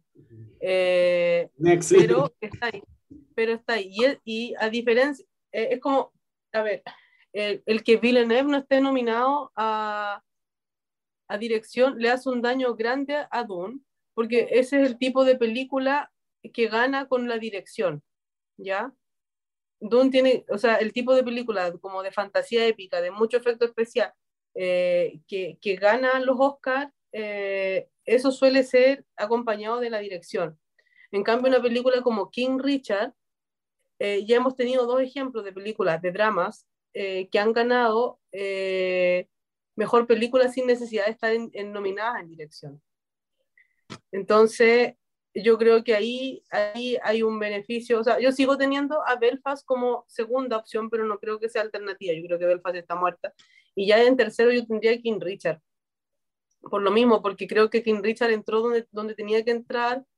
Eh, ha hecho una campaña que tal vez a nosotros no nos gusta mucho, pero la campaña ha sido bastante, le ha funcionado bastante bien. Sí, Warner se ha, movido bastante las fechas por ahí. Pero bueno, ese es el panorama, así lo estamos viendo a, hoy, a 2 de marzo. Vamos a ver qué pasa cuando ya empiecen, eh, ya, esto fue SAC, lo que acabamos de ver, lo que falta es Critic y basta. Ahora pasemos al tema, a las polémicas, que la academia este año se las ha traído, o sea, si las nominaciones podías quejarte con una que otra cosa, no sé, esta idea de este bendito Oscar popular que ahora le hicieron hashtag Oscar fan, no sé qué, que cuando abres el meollo de decir que los fans puedan votar, al final son gente que está ahí en, redes sociales, que puede ser que la película menos vista, como el caso de Johnny que nadie la ha visto, pero tiene un fandom aférrimo, que ahí está, está tenemos el, el fandom de Zack Snyder, que si hicieron doblegar a una empresa para que tirara una película cuatro horas como la de Zack Snyder, la de Liga de la Justicia, es obvio que ese fandom iba a estar ahí también al tanto. Ellos pensaron que sí, hablamos esto porque Spider-Man es la película de moda, sí, la película de moda, pero tiene un fandom tan fuerte Spider-Man como estamos viendo que Johnny Depp tiene un fandom bastante fuerte, Zack Snyder tiene un, un fandom extremadamente fuerte, y se les olvidaron que había una cantante pop del momento con una película también dando vueltas, que es Camila Cabello, que estamos hablando, ya estoy aquí obsesionado que estoy hablando de Cenicienta, que puede ganar un Oscar, o no sé qué es lo que le van a dar a esas películas, pero eso. Ellos pensaron que iba a ser Spider-Man, pero la jugada está saliendo diferente. Como lo dije al principio, la que me sorprendió ver en, en la lista de son 10 películas que pasaron el corte, al, a lo que puedo entender de eso, de esa imagen que publicaron la academia, este, es ver al poder del perro ahí y a Tic Tic Boom. Pero no siento que Tic Tic Boom esté ahí por la película. Creo que es Andrew Garfield que, que realmente ha robado los focos de Spider-Man, que ahí es donde está el voto que la academia pensaba que iba para Spider-Man y no, iba, fue para Andrew Garfield. Sí, sí, un poco, un poco sí, de acuerdo con eso. A mí me parece un premio ridículo y voy a votar por Cenicienta y estoy votando por Cenicienta porque no quiero que se vuelva a dar ese premio, así que yo todos los días ahí pongo en mi tweet Cenicienta. eh, va ganando Spider-Man, pero yo voto por Cenicienta y voy a votar por. Cenicienta. Yo creo que lo han Eh, leído pésimo. O sea, yo creo que es una lectura pésima y, y demuestra en realidad lo pésimo que, que la, la academia está, está haciendo en términos de, de conocer a su audiencia y, este, y, de, y de lograr sus objetivos, porque supongo que sus objetivos son tener, tener audiencia el día de la premiación, pero es que no tiene ningún sentido. No tiene ningún sentido porque no hay correlación necesaria con lo que uno ve de tendencia en Twitter con lo que está en televisión o con lo que uno ve en televisión. Entonces sí, es, es, es un esfuerzo muy patético por, por llamar la atención. Y claro, es, es el tema también de, de que quieren premiar supuestamente una película popular, pero se olvidan de que, de que en los últimos años hay, ah, hay bastantes ejemplos de películas populares que llegaron a los Oscars. Llegó Black Panther, llegó Joker, o sea, hay películas que han estado entrando a los Oscars. Once Upon a Time in Hollywood, que también hizo mucha tanquilla, eh, estuvo. Bohemian Rhapsody. El tema es que los Oscars yo creo que tienen que dejar, y lo hemos comentado algunas veces con Lourdes, tienen que dejar ir a la, a la audiencia y darse cuenta que no van a tener la audiencia que tenían en los 90 cuando la gente no tenía más entretención un domingo en la noche que ver los Oscars. Eh, esa audiencia no va a volver y como te digo, o sea, el tema es que eh, están- dicen que quieren recuperar audiencia, pero por ejemplo, el ejemplo más vívido que tenemos, que la serie más popular de la década pasada, la más vista, la que se llegaba a comentar, que era Game of Thrones, fue premiada cinco, cinco veces por los Emmy de forma consecutiva y los Emmy siempre premian y, si- y siempre premian a su industria, siempre premian, suelen premiar a las series que están en boca de todos. Y aún así, los Emmy año, año tras año bajaban la audiencia. ¿Ya? Entonces, eh, eh, los Grammy, los Grammy abren con los mejores, con los artistas más populares y también año a año bajan su audiencia. Hay que, hay que saber ver que ya la, esa, ya la Los gente no hábitos, le de- los, los Sí. hábitos para ver televisión han cambiado. Eso, eso, es lo, que- eso es lo que pasa, nada más. A la Claro, gente es lo que le gusta es al día siguiente leer quién ganó los premios, enterarse de quién ganó, quién no ganó. Uy, es O ver, o, ver, o ver los memes en Twitter, o ver los memes en Twitter. Ajá. O, algo, o lo viral, o lo viral, como fue el caso Lo, más increíble de todo eso es que los Grammy pueden tener, eh, pueden tener muchas estrellas cantando los, los, eh, los Emmy, pueden premiar a las series más vistas del momento y aún así los Oscars son una gala que tiene más audiencia que esas galas. O sea, increíblemente tiene más audiencia que esas galas. Yo, yo siento que eso no lo están valorando, no lo están aprovechando y están tirando por tierra lo que tienen. Bueno, pasando ya a lo otro, que el tema de eh, las categorías que quieren dejar fuera. Pero es que a mí esta polémica, esta, el tema de esta controversia del- de la película popular o del Oscar Fan Favorite me parece una cosa tan, tan ridícula, tan, tan patética, eh, como de tratar de, de ganar audiencia, que yo la verdad que no, cada vez que veo un tuit ahí que, eh, de la, la cuenta de la academia sobre el tema del fan favorite, yo ah, paso, paso, paso, paso. Que ni siquiera le he puesto atención. Yo lo único que quiero es que realmente gane Cenicienta, porque siento que se merecen ese, se merecen ese ridículo. ¿ya? Le- lo de- es un premio que está hecho, eh, pero así como para da- darle el premio Spider-Man en bandeja. Y si no les resulta, yo es que ahí me voy a reír mucho. Si, si no les resulta, yo creo que en realidad, si no les resulta, son capaces de hacer fraude y inventar qué? que ganó Spider-Man. No sé. Que es una cosa tan mal hecha, tan, eh, Yo también, yo lo sé eh, tan poco rigurosa que no se puede pasar cualquier cosa. O sea, Yo, yo- yo- siento que el año yo- pasado, yo siento que el año pasado, o sea, ahorita nos sorprende todo y decimos, ay, sí, que, qué horror con, con esto de las categorías, qué horror con esto de, de los fan favorites. O sea, es cierto, pero no me sorprende para nada. Porque, bueno, por un lado no me sorprende para nada porque lo de las ocho categorías, que ya lo vamos a hablar seguramente ahorita, ya lo han intentado antes. Y además, porque yo me guío por lo que pasó en la ceremonia del año pasado. Cómo crearon esa anticipación a ese momento de, de la victoria de Chadwick Boseman y al final no pasó nada y, y, y fue un ridículo total, fue un ridículo total, fue una, una vergüenza de, de, de momento porque ellos sabían que podía, podía no darse, y, pero, pero armaron todo un, todo un, todo un, todo un circo, por decirlo así, alrededor de eso y este, esperaron al último momento y, y, y al final les quedó un, un mamarracho, porque un mamarracho ellos querían ver a la vida de Chadwick Boseman. Claro, a, a Anthony Hopkins, a Anthony Hopkins ni siquiera, ni siquiera, ni siquiera pudo, pudo recibir su premio, o sea, ni siquiera pudo mandar un video, o sea, no, no, armaron un, un, circo, armaron un, un, un cambalache y al final no, no supieron cómo resolverlo. Y eso, eh, para mí, tiene, tiene una relación directa con lo que estamos viendo ahorita, o sea, son la misma, son la misma gente que está, que está ahí detrás que quiere, como, como dice Julia, quiere llamar más audiencia, pero no, no, va, a, no va a venir más audiencia. No, no va a venir más. Que ya, la gente no va a volver a ver. que ya tenían, a la gente que realmente. Claro, tiene que cuidar, tiene que, lo que tienen que hacer es cuidar, cuidar a la audiencia. que tienen, que nos cuiden a nosotros que estamos aquí hablando. O sea, yo quiero. Al pie del cañón. Sí, yo quiero ver el, cada el Oscar de Yunta ahí arrasando. Quiero ver el, el, el Oscar de Tammy Faye en maquillaje.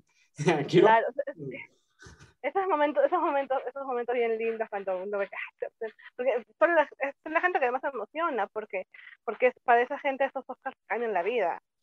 O sea, eso es, es el ganar un Oscar o el estar incluso nominado, para ellos es, es, un cambio de vida, es un cambio de carrera totalmente. Uh -huh. eh, entonces, es, hay, hay, algo, hay algo muy genuino y algo muy, muy bonito en, en estos momentos de estas victorias que ahorita la academia no está valorando. A mí, lo más imperdonable, el Oscar popular me lo puedo tragar, aguantar, pero lo que me parece una falta de respeto es lo de las categorías, que las den el premio por fuera. O sea, es que eso me parece tan indignante, tan, uno que se emociona ahí ver, ver el Oscar de banda sonora, de cuáles son los temas. O sea, montaje, estás dejando vas, vas montaje, vas, vas, vas, a editar, vas a editar el Oscar de edición. No, o sea, me parece, que, que, es que el de montaje me parece todavía peor, porque el montaje es algo que solo por algo que, que se llama el séptimo arte, es porque el factor diferencial que hace diferente a las otras artes en una película es el montaje. Porque sí, claramente hay guiones, hay actores, hay fotografía, hay sonido, todo que son de otras áreas, de otras artes, pero el montaje es específicamente del cine. No está en ninguna otra área, o bueno, la televisión también. Entonces me parece una falta de respeto que quites a la categoría que hace la diferencia, que se diferente a las otras artes, es que es el montaje. Me parece absurdo que esté fuera del Oscar.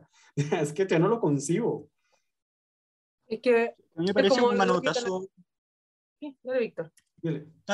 Me parece un manotazo de ahogado lo que están dando, porque yo de verdad que no entiendo cuál es el sentido, porque ellos han prometido, según lo que ha aparecido ahí en distintos medios, que van a mostrar la presentación de los nominados y los discursos de los ganadores, y el anuncio del ganador y el discurso de los ganadores, después en un, eh, de una forma editada, ¿verdad?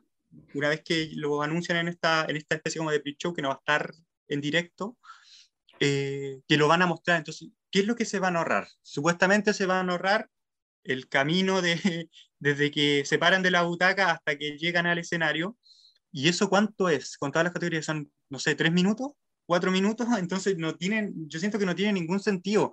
Eh, creo que, eh, por lo que leí en, en una de, lo, de, las últimas cosas que salió, es que eh, lo que quieren también es editar un poco el discurso como que quieren cortarle cosas al discurso y pucha, yo siento que muchos de los ganadores de esas categorías van a aprovechar el momento como para protestar precisamente por lo que están haciendo y yo creo que todo eso lo van a cortar, o sea, es que no... Eh, eh, siento, siento que todo, siento, siento que va a salir horrible, siento que les va a salir el tiro por la van a hacer un Jorge, van a hacer un disculpa Víctor, van a hacer un Jorge Dexler.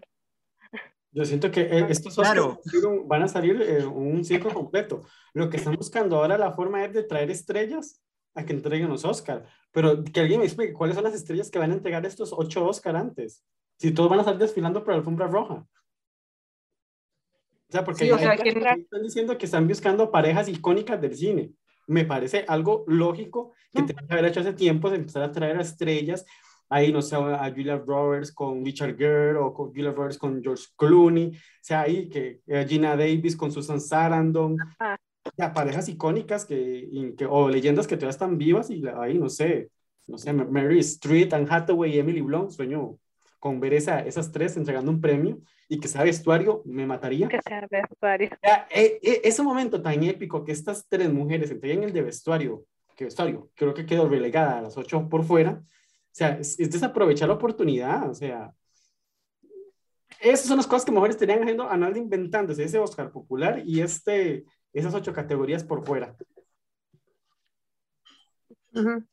Y además que, por ejemplo, Duna, que es una, es una película que probablemente va a ganar en todas las categorías, o todos los Oscars que gane Duna, son los Oscars que se van a entregar en ese, eh, eh, eh, como en ese pre-show o en esa, en esa primera hora que no va a estar en directo.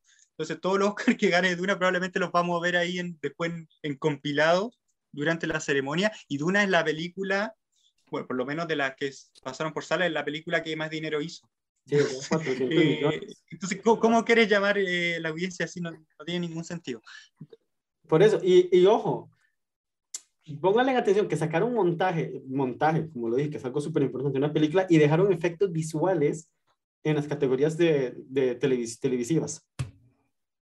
Que te hubiera entendido si mandes, mandas efectos visuales para atrás, ya que está sacando las películas, pero... Eso tiene una explicación. efectos visuales está Spider Eso tiene una explicación porque, no, sobre todo porque ABC la que lo transmite y ABC sabemos que pertenece a Disney, entonces eh, por ese lado creo yo que van las cosas. ¿no? Sí, sí, lo y de hecho, eh, yo creo que es precisamente porque ahí está Spider-Man.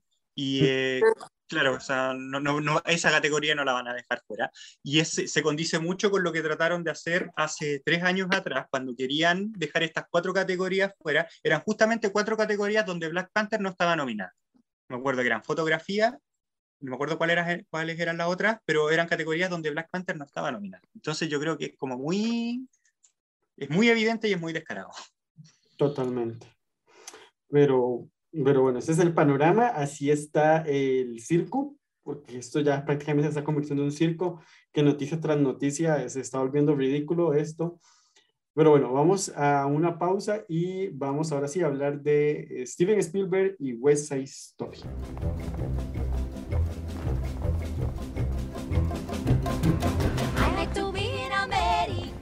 Okay by me in America, everything free in America. For a small fee in America. Buying on credit is so nice. One look at us and they charge twice. I have my own washing machine. What do you have though to keep clean? Skyscrapers bloom in America. Cadillacs zoom in America. Industry boom in America. Twelve in a room in America. Regresamos. Ahí teníamos este, eh, la canción América, interpretada por Ariana DeBose. En este, uno de los momentazos de la película, que vuelvo a decirlo, me parece el mejor montaje que no está nominado al Oscar y tengamos otros montajes, pero bueno, ya es un tema que he conversado. Lu, no sé, eh, ¿quieres arrancar, contarnos cómo has vivido este, este nueva versión? Porque no siento que sea un remake, es una nueva versión del clásico de Broadway, eh, West Side Story. ¿Cómo lo ves? ¿Cómo? Mi principal pregunta es, ¿cómo sientes esta historia ahora en el año 2022? Con la, con, porque es una historia muy clásica de, de, amor a primera vista. ¿Cómo cree que se ve esa historia ahora con sus ojos del 2022? Ah, bueno, como bien dices, el West Side Story que estamos viendo ahora de Steven Spielberg, estrenado en 2021, um, es, una, es una película basada, basada en la obra de teatro de, del 57, si no me equivoco, uh, de Arthur Lawrence, de, con la música de, de Leonard Bernstein y Steven Sondheim. Entonces, esa es la, la madre, por decirlo así. Así como hablamos de, de ahora la tragedia de Macbeth, de las obras de, de Shakespeare, por decirlo así, eh, transmitidas en las películas por los años. Pueden tener versiones de los años 60, de los años 50 y versiones ahora también de, de este siglo, ¿no? Igual, creo que en, este, en esta oportunidad uh, tanto Steven Spielberg como Tony Kushner han, han tenido en cuenta la obra de teatro. Para mí, creo que han hecho su mejor esfuerzo. Eso, eso no lo voy a negar. Creo que han hecho su mejor esfuerzo, como dices, como dices, es una historia romántica. La base básicamente es Romeo y Julieta, eh, y dentro de lo que vemos en, en la historia de West Side Story también el tema de las pandillas, de los, de los Jets y los Sharks. Entonces, creo que sí, creo que han hecho su mejor esfuerzo por darle, sobre todo Silver por darle su sello como director y Tony Kushner por adaptar esta obra respetando el tema de la, música, de las canciones, es algo que, no han tocado prácticamente, excepto por el orden de repente, el orden y algunos cambios. Pero este, la música la han dejado intacta. Los, creo que sí, en el, en el caso de Kushner ha hecho un esfuerzo por, por darle un, un backstory, una historia de respaldo a, a protagonistas, porque no, no tenían tanto la, la versión anterior y este, la versión del mismo teatro tampoco no, no te muestra tanto eso. Creo que sí, creo que han querido modernizar la historia y, y trasladarla al siglo XXI a una audiencia mucho más pendiente de ciertos detalles y que de repente no, no es la misma audiencia de, de hace 50 años, uh, de hace más de 50 años cuando salió también la, la película de ¿no? Creo que sí, sí es, un esfuerzo. No siento que sea suficiente. Creo que creo que han habido ciertos, ciertos desaciertos, por decirlo así, ciertos traspiés, tal vez en, en, esa, en esa misma idea de modernizarlo uh, o, de, o de renovarlo, más que modernizarlo, renovarlo.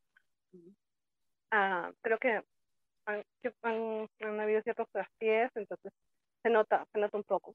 Pero aprecio el esfuerzo, eso sí lo voy a decir de forma positiva, aprecio el esfuerzo. No sé si era necesario, no, eso no me gusta, no me gusta entrar en esos detalles, pero sí.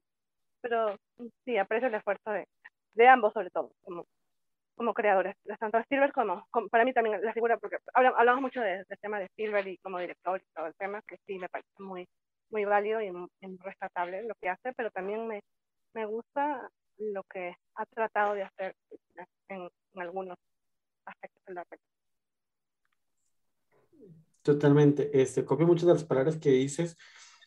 Bueno, hablar de Steven Spielberg a estas alturas del 2022 es hablar de uno de los grandes cineastas que por algo este podcast se llama El Juego de Spielberg.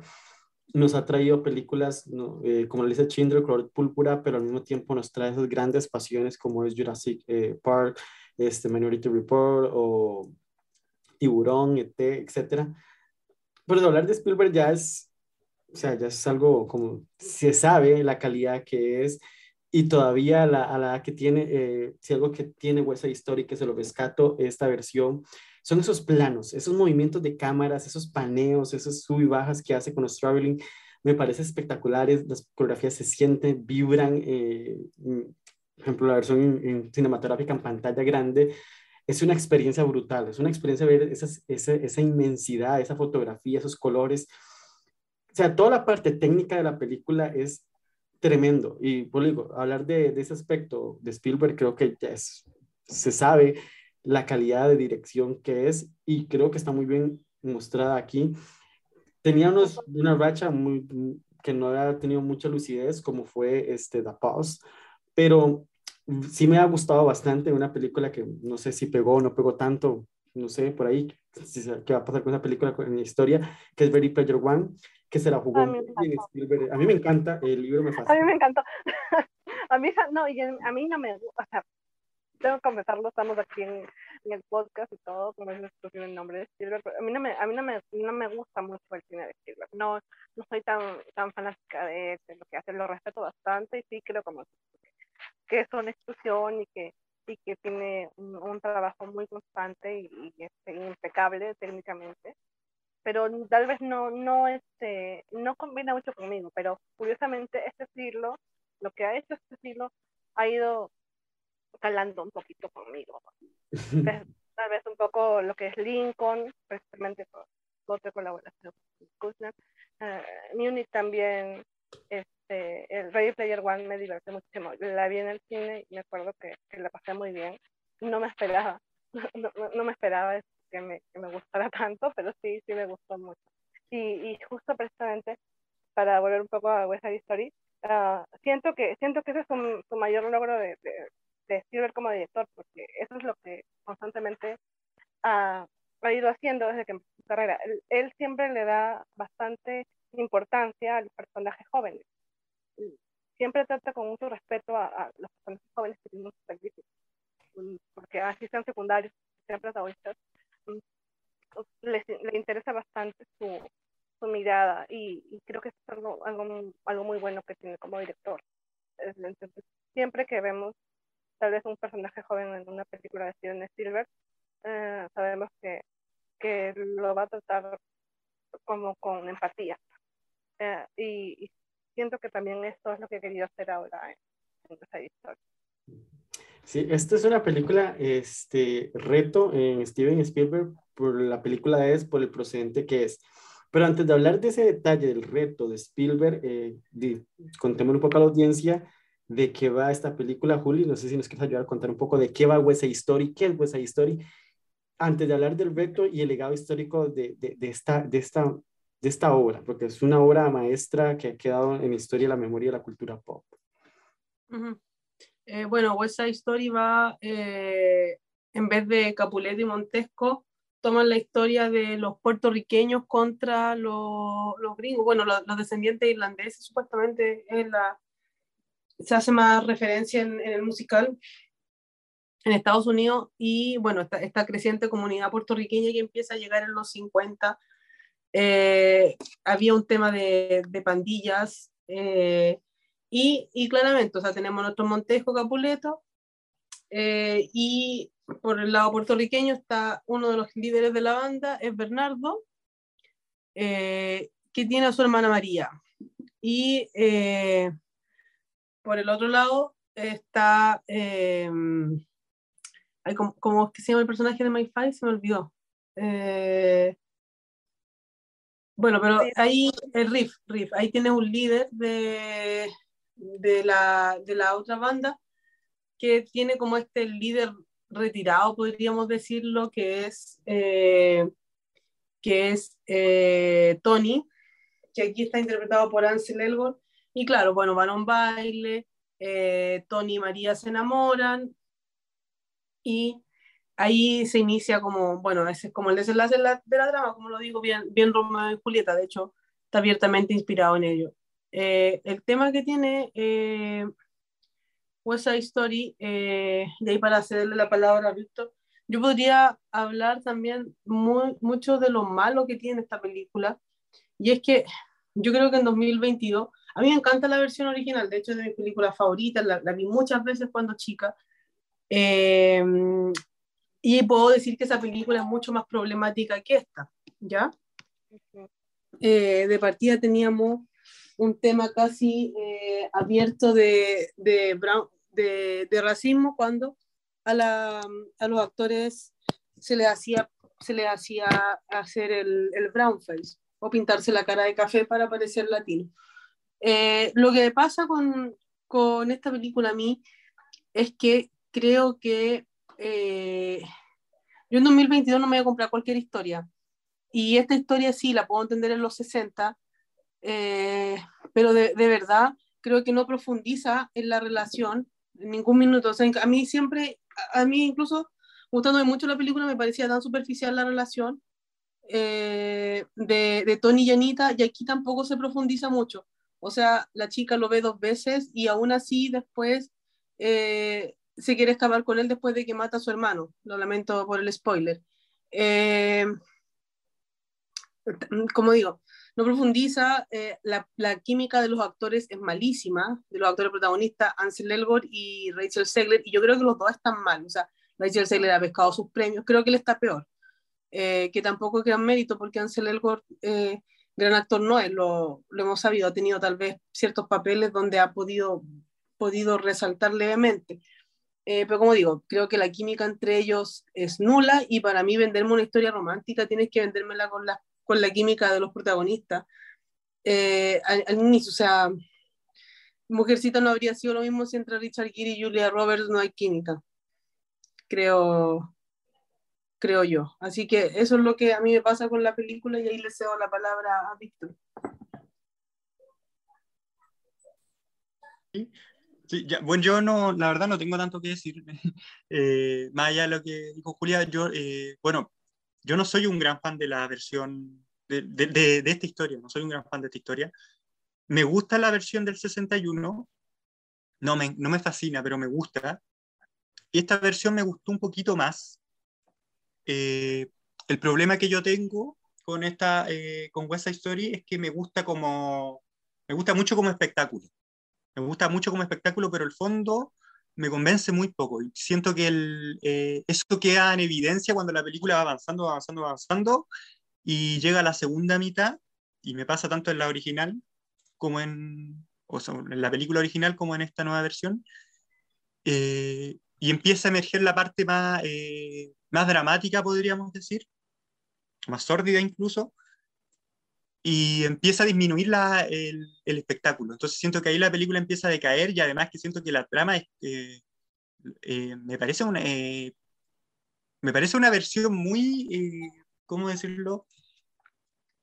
Muy floja de Romeo y Julieta, una adaptación muy inverosímil de Romeo y Julieta. Ya si Romeo y Julieta puede ser algo inverosímil, esta lo es más y no, no termina de convencerme, eh, convencerme la historia. Eso es lo que pasa. Las decisiones de los personajes lo encuentro, eh, cada, cada decisión que va tomando cada personaje me parece más estúpida que la anterior. Y desde, desde ese punto de vista no puedo, no puedo conectar. Me pasa tanto con la original como con esta. Sí me parece, ¿por qué me gustó más esta? Pero siento que, eh, que Steven Spielberg, bueno, y también el guion de, de Kushner, incorporan el contexto de una manera un poquito más inteligente siento que, eh, no sé, estos cambios que introducen, por ejemplo, llevarse eh, el, número de América a la calle, sacarlo de la azotea, saca esta, eh, la hacen más película que la versión original de, de Robert Wise, que era mucho más teatral, con la cámara más quieta, ¿verdad? con el número de América, por ejemplo, en la azotea, y, y, en esta versión siento que la hacen más cinematográfica, siento que incorporan mejor el contexto. Eso, eso es lo que hizo que me gustara más. Pero no, no, es, una, no es una película que me apasione, es una película que me gusta mucho, sí, eh, esta nueva versión. Pero no, no, no y, y, ya pensando en los Oscars, no creo, que no creo que sería una ganadora del Oscar tan pertinente, no sé. Por eso creo, pienso que el, el Poder del Perro sería una ganadora quizá gustándome menos el poder del perro, pienso que sería una ganadora más pertinente eh, pensando en el Oscar, pensando en el hoy, no sé. Eso uh -huh. es todo lo que tengo que decir al respecto.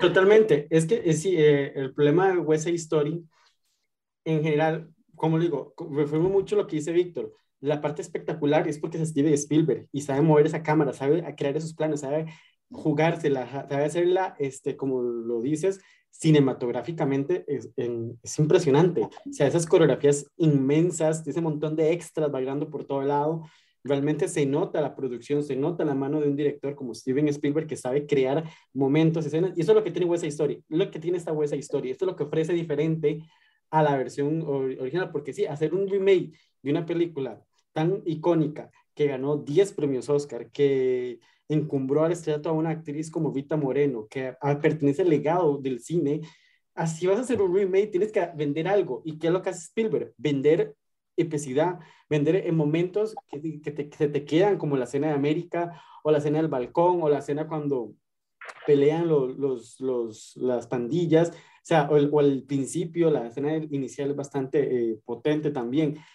Todo eso lo tiene, pero el problema de West Side Story es el mismo problema que tal vez en el 60 funciona y ahora en el 2022 funciona, que es la historia romántica.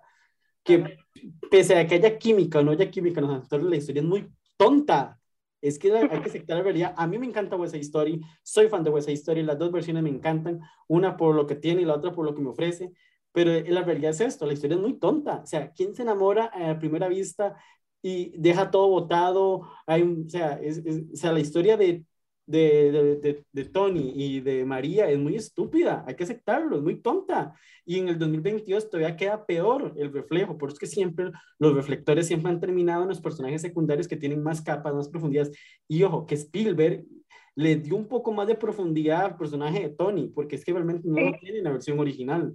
Entonces, o sea, lo intentaron hacer, pero siempre la historia de Tony y de María es que es tonta, realmente es como, sea, ¿quién, quién se va a ir a, a estas alturas de, ya pues digo, puedo entenderlo en los 60, ¿verdad? Esos típicos cuentos ya de Disney de, de, de, de que se enamora con el primer beso, con el primer baile. Pero en este 2022, hacer la historia de que esta mujer se va a ir con este hombre que acaba de conocer hace menos de dos días, o sea, es, es como, es como, yo no sé si vieron, es una comparación muy tonta, pero realmente eh, cala un poco en lo que quiero decir. No sé si han visto el documental de Netflix del estafador de Tinder, donde Sí. la madre llega y conoce a este hombre y se monta en un avión el primer día. O sea, es que no tiene sentido. No, no me puedo compadecer de ti porque tú eres una bruta que te montases con un desconocido un avión a otro país. En un avión, exactamente. A mí me pasó lo mismo No cuando vi eso. Y también pensé lo mismo en la historia el otro día. Yo decía, eh, lo comentaba con, con una amiga de, de Twitter, decía, a María, María habría sido una estafada por el estafador de, de Tinder, Tinder. claramente. Porque, bueno, no sé si ustedes han visto el documental, yo me reí mucho, o sea, la, la tipa que tenía, para mí el problema de ella es otro, porque es una mujer que ha tenido más de mil match en Tinder y sigue ahí, ella lo ha dicho. Y claro, a mí igual me pasa lo mismo, amiga, date cuenta, o sea, la eh, entiendo, entiendo que se puede deslumbrar por, porque en la primera cita te lleven a un te lleven a, a viajar al extranjero, pero yo sería la amiga, oye, te va a secuestrar, o sea, ¿quién te lleva a pasear en un avión privado a otro país? Por eso. Somos, somos latinos, esa, esa es la diferencia. esa es la- creo que esa es la diferencia. Somos latinos. Somos latinos, creo que esa es la diferencia. Entonces, no sé, eh, claro, me pasaba eso con María. Eh, y que por eso te digo, en los 60 puedo entender un poco la historia y el contexto, y como te digo, a mí la película original me, me encanta, la, la he visto muchas veces. Sí, creo que eh, el mérito que le doy a esta, bueno, Spielberg para mí es la segunda dirección que más me gusta de las nominadas al Oscar, después de la de Campion. El mérito que tiene es que eh, rompe el código muy teatral que tiene, que es lo que decía Víctor, y le da un código absolutamente cinematográfico a esta versión, que creo que es muy, muy valorable. Eh, como digo, creo que Spielberg tiene una excelente dirección, pero me falla, claro, porque en 2022, ¿quién te va a creer? O sea, ¿quién se va a ir con el hombre que mató a su hermano y al que conoció dos días, hace dos días atrás? O sea, es una historia tan, tan tonta como dices tú que no, no me convence y creo que la mala química entre los actores también Para mí no es lo peor. ¿Mm? Para mí, eso para, mí, para mí eso es lo peor, o sea, la parte de la química, porque, eh, como dicen, un poco por el tema de, de la historia, no puedes hacer nada porque esa es la historia que ya está, esa es la historia que, que está de Romeo y Julieta, que está en la obra de teatro, que está en la. Yo no sé, eso es lo que, eso es lo que más o menos ya han, han armado, entonces no puedes cambiar eso. Y lo único que más o menos puedes manejar dentro de la película del 61, esta versión también, es eh, cómo te lo venden los actores, cómo, cómo te lo venden eh, María y Tony. O sea, sí, por ahí lo puedes comprar más o menos. Sí- sigue, siendo, sigue siendo ridículo, sigue siendo tonto porque va a ser tonto. O sea, son dos niños, son dos jovencitos que, que no saben absolutamente nada de la vida y, y ya, pues si se conocieron un día, se vieron y, y creen, que, se enamoraron para siempre. Entonces, es, es, es, es ridículo. No hay forma de, de, este, de luchar contra eso. Pero el tema es eso, de que él se supone que la química de los protagonistas se lo tiene que vender. Y eso en esa versión de Spielberg no pasa. Y otra, bueno, más o menos para más o menos también para seguir con lo que decía Víctor y también, bueno, con lo que comparten, para mí la gran diferencia entre, entre la versión del 61 y esta es claro que en la versión del 61 tú tenías a, a, la, a la misma gente que había estado en la obra de teatro, tenías a, a, Jerome Robbins, que era el que había construido todo el concepto teatral, todo el concepto musical o de la coreografía de, de, la, de la obra, que estuvo en la película, que está acreditado como director en la película, que, está, que ganó un Oscar especial por, por su trabajo en la película incluso. Entonces, es inevitable que esa versión del 61 se sienta teatral, sea tan teatral, porque básicamente creo que se hizo con esa, este, con esta intención, o sea, con esta idea de, de, de traspasar lo del teatro al cine. Y con la participación de, de Jerome Robbins tan presente, eh, era inevitable. Entonces, creo que aquí sí Spielberg, obviamente, él como, como el director, capacitado como el director, prolífico que es, sí aprovecha todo, todo lo que todo lo que sabe, todas las herramientas que tiene a su disposición y hace una versión muy, muy cinematográfica, muy espectacular. Ah, entonces, eso sí, obviamente, de repente lo, lo mejor de la película. Por eso, precisamente, creo que las mejores secuencias de la película, las mejores partes de la película son, donde se le ve intervenir a él, más que los actores, más que los actores, de repente, la parte de, la parte del, del inicio, la parte del, del baile del gimnasio, para mí es, es hermosa porque, porque sí, es, en mi caso sí es una música con la que, lo que yo crecí, a mí me encanta, más que, más que la película yo crecí con la banda sonora y también, bueno, pues, llegué a ver la película, llegué a ver, ver la obra en el teatro y toda mi familia es, es, fan de la obra, no sé, no sé exactamente por qué, pero, pero todos son fan de la obra y, y pues a mí también me inculcaron eso.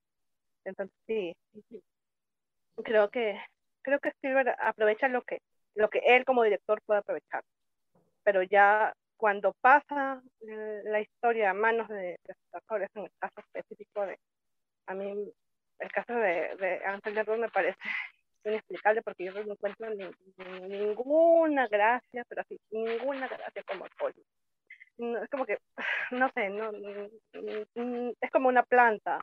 Creo que hasta los, los pisos que ves en la película tienen más vida que él, entonces no sé, no, no, no me vende nada de, de Tony, ni del comienzo ni hasta el final. No puedo, no puedo yo comprar su personaje. Y como dice, y como dice creo que Víctor, es cierto, le, le dan el, el, la historia a Tony, le dan el, el, la historia de fondo, le dan motivaciones, lo que sea, pero no puedes hacer nada porque el actor que tienes no este no te vende nada, no, no transmite nada. Entonces, por más de que, de que se eche el esfuerzo por ese lado, se nota que se esfuerzo no, este, no puede calar, no, no puede ir. Es un poco frustrante, obviamente, porque no es algo que dependa de Silver, no es algo que dependa de Tony Costner, pero a la vez también es parte de la película, es decir, que se tiene que ver como parte de todo. Definitivamente. Con el caso de Ansel, pues siento que también tiene que ver Spielberg porque al final es el director y es el que él escogió a Ansel antes. No, y Sí, y no, incluso yo estaba leyendo un, un, tema que a mí me pareció, no sé si es la peor una, una de las peores decisiones de la película, eh, el número de Cool, el número donde sale Mike Face uh, con él en el día y todo eso.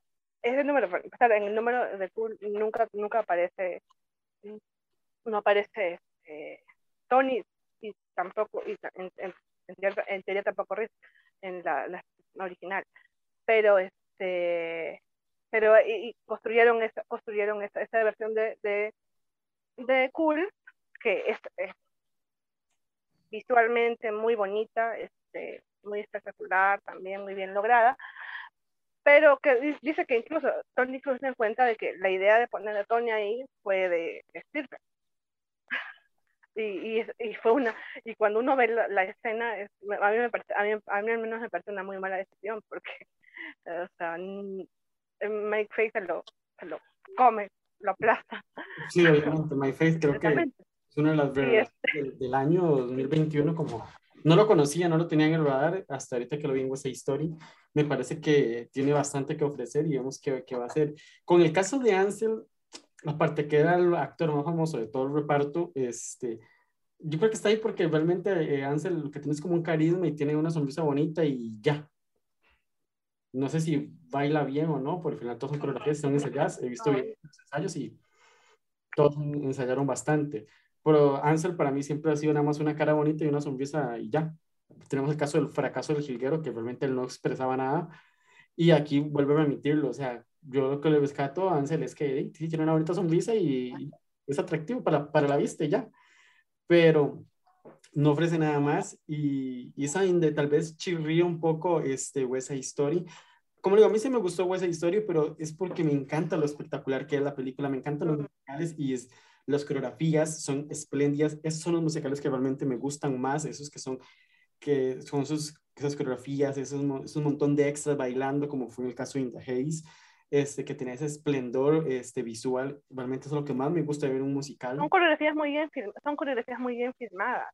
Ajá. O sea, justo, leí, justo leí un tweet también que me gustó bastante, me decía eso. O sea, Spielberg no se mata editando las cosas, ¿no? O sea, te, te filma bien la coreografía y punto. No es que te vas a poner un corto por acá, un corto por allá, no. Bien. Filma bien la coreografía, filma bien la coreografía, uh, enfoca a los actores, enfoca a los bailarines. Enfoca los pies, las manos, cómo se aprovecha, se aprovecha, bien, se aprovecha bien este, el espacio, se, se nota que, que se esfuerza con eso. Eh, por el lado, yo digo esto, por el lado de que depende de él y que, y que él como director muestra su expertise, por decirlo así, la película está muy bien lograda. Cuando ya pasa más o menos a, a depender de, del carisma, del talento, no sé, de la química de, de ciertos actores, ya ahí es cuando más se falla. Sí, a veces yo no le hecho ni siquiera, no les ataco tanto a los actores, yo creo que es que al final es el material, la historia como tal, como hemos dicho, es que la historia al final uno se queda como, ¿cómo compras esta historia? ¿Cómo la compras en esos tiempos? Entonces ahí donde uno, o sea, tienes que gustarte mucho, eh, meterte el cuento en la historia para comprarla. Y yo creo que es donde ha estado chocando la división de, de esta nueva época, de cómo comprar una historia. O sea, por eso es que, vuelvo y repito, al final los que terminan robándose el show son los actores secundarios. En este caso ha sido el personaje de Mike Fex y obviamente el de Ariana Ariana Bose pero es porque... También este, David Álvarez, también, David Álvarez también, también me parece que está muy bien.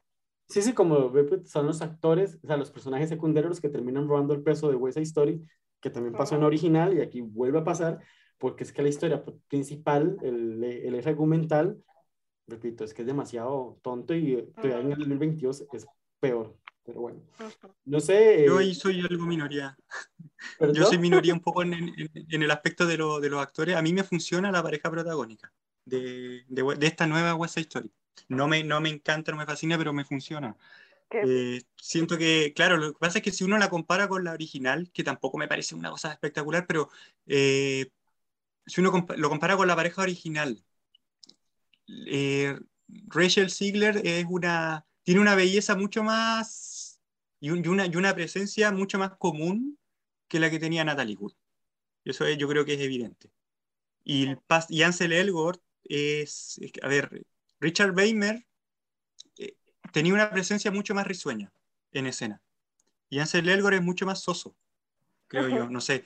Pero a mí esa, el, el, el, perfil que tiene Ansel Elgort me funciona como con el trasfondo dramático que le quiere dar Spielberg o esta nueva adaptación de, de Kushner, que quizá no tenía mucho el original, como que me funciona de esa manera, no sé.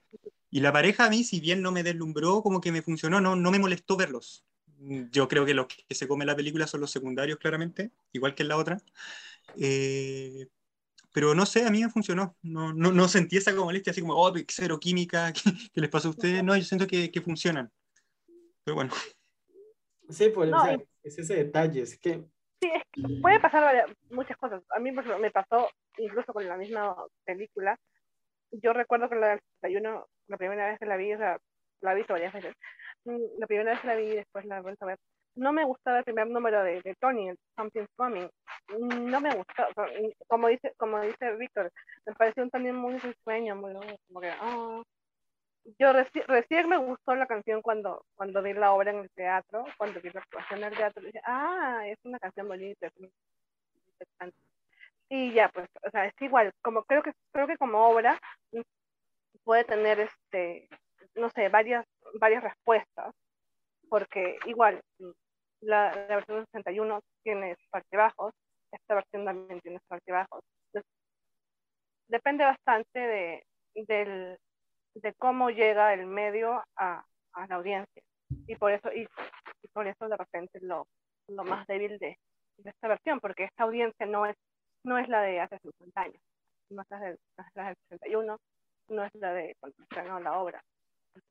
Claramente vas a tener esta, estas discrepancias, esas, esas, cuestionamientos a, una historia que, que claramente es una historia de amor trágica, muy muy sencilla en su planteamiento, muy básica de repente en, en lo que en lo que quiere transmitir de que, ay, sí, el amor a primera vista y el amor lo puede todo y esta cosa. Creo que sí. Esa, esa, esa, es la gran diferencia entre esta versión y las demás, porque es, es, es la audiencia la que, que, la recibe, más que todo. Pues sí. Este, no hemos mencionado un detalle, eh, quiero comentarlo, vamos a ver de este cambio que hizo Spielberg para meter pues a Rita Moreno, que es la... Ay, Dios mío, ¿por qué? Este, quiero saber qué, cómo vivieron ese. Yo lo sentí como más que todo, era un homenaje a tener a Rita Moreno, era como un homenaje a la carrera de Rita Moreno, su legado y al legado de Side Story, porque tampoco fue como que me encantó mucho el personaje, y aunque le hago un tema como el de Somewhere, este, pero no sé, ¿cómo, cómo no sé, Julia, cómo recibiste al, el caso de Rita Moreno? Eh, o sea, a mí es uno de los cambios que agradezco un poco. Eh, sentí que el personaje era refrescante. Eh, me gustó un poco cuando, eh, cuando ella dice, o sea, como esta presencia de que se le respeta porque ella, fue, ella se casó con un blanco, por ejemplo. es que a mí me encanta Rita Moreno también, entonces verla en pantalla después de tantos años y verla en una producción grande fue, fue, fue bastante emotivo también, bueno, la escena del, del, bar donde se encuentra con, con el personaje de Ariana de Bosé. Eh, tal vez es como de mis momentos favoritos de la película junto a, América. Eh, pero, pero eso, o sea, creo que más que un, más que un homenaje, o sea, creo, lo veo como un cameo, un cameo destacado, más que un, como, como dices tú, eh, es un excelente homenaje a la carrera. O sea, eh, cuando vi la película, eh, cuando salió la película, muchos comentaban que Rita Moreno podía estar entre las posibles nominadas al Oscar como actriz secundaria y para mí, con todo lo que me gusta, era un no eso. Eh, porque el papel igual ni lo da, o sea, es como un papel, un papel bonito para ella, mm, como dices tú, un homenaje, pero más, más allá de eso no, no es tanto, o sea, como que a quienes vieron la versión original y les gusta Rita van a disfrutar esa parte, pero tampoco es algo que marque una presencia y, algo, y que uno diga, eh, o sea, alguien, alguien no se va a hacer fan de Rita Moreno por verla en esta película. Lu. Yo creo, como dice Julia, y como dices tú también, es un tema testimonial para mí. Claro que hubo de repente una buena intención, creo Kushner dijo de que la idea original partió de su esposo, o sea, de cambiar a su personaje de Doc, que, era el, original, por la esposa de Doc y llamar, claro, a Rita Moreno. era algo como que cuadraba. Y, en, y en teoría para mí cuadra. Es, es una idea, como ustedes dicen, muy bonita, que funciona como homenaje. También igual el, el número de Somewhere, que en la película 61 era un dueto entre María y Tony, pasa a ser el, el, solo que, que es, es, como en la versión del teatro eh, y eh, se lo dan a ella. Me parece un, un, gesto bonito también como parte de, de unir esas historias, ¿no? La, la, el con eso. Y sí, me, me, me, gusta, como dice Julia, el momento, por ejemplo, entre ella y, y, este, y Elena de Bosé como, Anita. Pero también y aquí también este, un poco que me llama la atención el tema de, de, Kushner, ¿no? Como un guionista tan, tan, tan bueno, tan prolífico, de repente no se quiso arriesgar tanto, no, no quiso este, jugar tantas fichas eh, y prácticamente al personaje hizo eso, ¿no? Básicamente un poco cambiar el género nada más entre, entre Doc y Valentina y agregar ciertas cosas como, como decía Julio, el tema de una mujer latina casada con, con eh, este hombre eh, de Nueva York y el tema así. Pero luego ves, por ejemplo, una discordancia para, para mí, que, que le acabo de ver prácticamente en la película. Entonces, cómo, por ejemplo, ella protege a Tony eh, de, de, de, los policías y lo esconde y lo trata de, de cuidar y de cubrir. Eh, y claro, eso, eso, es lo que, lo que hace Doc en la primera versión y eso es lo que pasa. Y, y ahora, claro, igual Valentina, Valentina hace eso y con Tony y después al final, justamente en la, en la última toma que hace de la película, ves a Valentina entregando a, a Chino a la policía. Y es como que, amiga, este, amiga, la, la coherencia, o sea, no sé, no sé, me sentí, me sentí un poco, me sentí un poco confundida con eso, porque ya si vas a entregar a la policía, la gente entrega a todos, ¿no? no sé, eso es lo que yo sentí ahorita cuando le acabo de ver, de repente, no sé, puede ser que la vea después y, y, me, y me, sienta mejor el, el, ese, ese cambio y ese, y ese movimiento que ha hecho, pero no. Y, y, eso, y eso es lo que no pasa, y eso es lo que no pasa en la versión 61. Doc no se mete, Doc así, no, se mete, no se mete casi en nada y está ahí y apoya hacia Tony, pero no, no es como que no es como que está ahí. Entonces siento, no sé, que ese cambio que lo hicieron con una buena intención y con, y con un buen espíritu, tal vez pudieron armarlo un poco mejor, tal vez no sé cayó tan, tan exactamente como, como debió caer. Pues no sé, Víctor, ¿algo que quieras agregar? Eh, no mucho, ya lo dijeron todo. eh, a, mí me, a mí me gustó lo de la presencia de Rita Moreno, lo encontré un, como un homenaje, un homenaje bonito. Eh, me gustó esto que hicieron en esa escena de, spoiler nuevamente, donde están como a punto de, de, de violar a, a, Anita y que es ella la que lo detiene de alguna manera. Lo sentí como un poco como, como una conexión con la, con la película original. Eh, pero eh, sí, no sé, yo creo que estoy de acuerdo con Lourdes. Yo también lo, lo vi como este esto de que ella entregue a, Chino y que haya escondido a Tony, yo lo veo como que ella tiene una conexión emocional con Tony. Creo que la película como que enfatiza eso. Eh, que lo tiene trabajando ahí, ¿verdad? Eh, no, no, no, sé, no lo sentí tan así como tan incoherente, pero sí sentí como que era, era una presencia muy testimonial la de ella en la película. Tampoco era como, como que se habló que iba a estar nominada, no. Ahora también hay que, no sé, yo me, me pregunto por qué, por qué Judy Dench sí y Rita Moreno no. Ahora, yo no sé, a mí no me encantó Belfast, no sé el resto, pero eh, siento de, que la, la, categoría, sí, siento que la categoría de actriz secundaria está ahí, bueno, tema aparte, quedó un poquito, eh, podría haber quedado mejor. No, con, no, con, no, no necesariamente con Rita Moreno, pero eh, es, siento que igual podría haber estado nominada y tampoco siento que hubiese molestado si hubiese estado nominada. No sé. Sí, bueno, claramente ver a Rita Moreno nominada por West Story creo que nunca va a molestar a nadie. En el caso de Judy Dench es que cuando ves Belfast eh, se te queda con, se te queda, se queda todo ese personaje porque es el que abre y cierra la película, entonces te compras al, personaje de la, de abuelita y todo lo que hace, eh, yo creo que esa es la diferencia con el personaje de, de Rita Moreno aquí, que es, muy diferente, por eso yo creo que al final tiene más sentido que esté Judy Dench y no esté Rita Moreno. Rita Moreno sería como por homenaje y por legado y por porque es Vita Moreno, pero al final no pasó. Pero bueno, no sé si quieren agregar algo más, Juli, sobre West Side Story para ir cerrando. No, no sobre West Side Story, sobre la indecencia que me parece que Caitiona Valve, que es la mejor actuación de Belfast, no esté nominada. O sea, tampoco yo soy un fan de la película, no me gustó, pero siento que si va a nominar a, algo a Belfast, nomina lo mejor que tiene, que es la actuación de Valve. Yo creo que lo que le pasó a Catriona fue que es la protagonista de la película y, y las, y y votó con ella misma. Sí, Ajá, yo creo que sí, muchos la votaron. No, sí, yo creo que eso, eso fue lo que le pasó. Yo no sé qué hubiera pasado en la categoría principal si lo hubieran hecho campaña en Mejor Actriz, pero creo que hubiera pescado más fácil en nominación Mejor Actriz que en Actriz de Reparto. Y, bueno, quedó comprobado, que, al final no quedó nada. ¿Lu? Nada, que bueno, me, de The West Side Story sí me gustaría que la vean porque sí creo que, que, merece la pena verla y que estén sus impresiones, ¿no? Si les gusta, si no les gusta, si, les parece mejor, si no, no.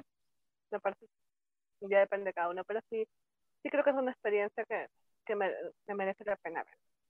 Y igual, y, y, comparto la opinión todo sobre la injusticia que se hizo contra la en, en Belfast.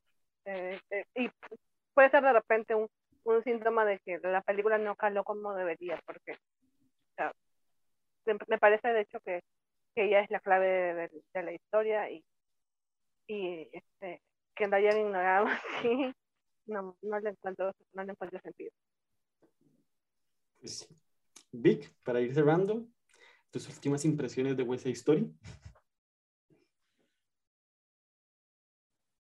A ver, eh, bueno, yo también espero que la gente la vea. Eh, por lo menos vale la pena por el espectáculo. Ya yo insisto que la historia no, no, es la gran cosa, pero el espectáculo yo creo que es, una, es, de un nivel que se ve, se ve muy poco y se ve muy a lo lejos.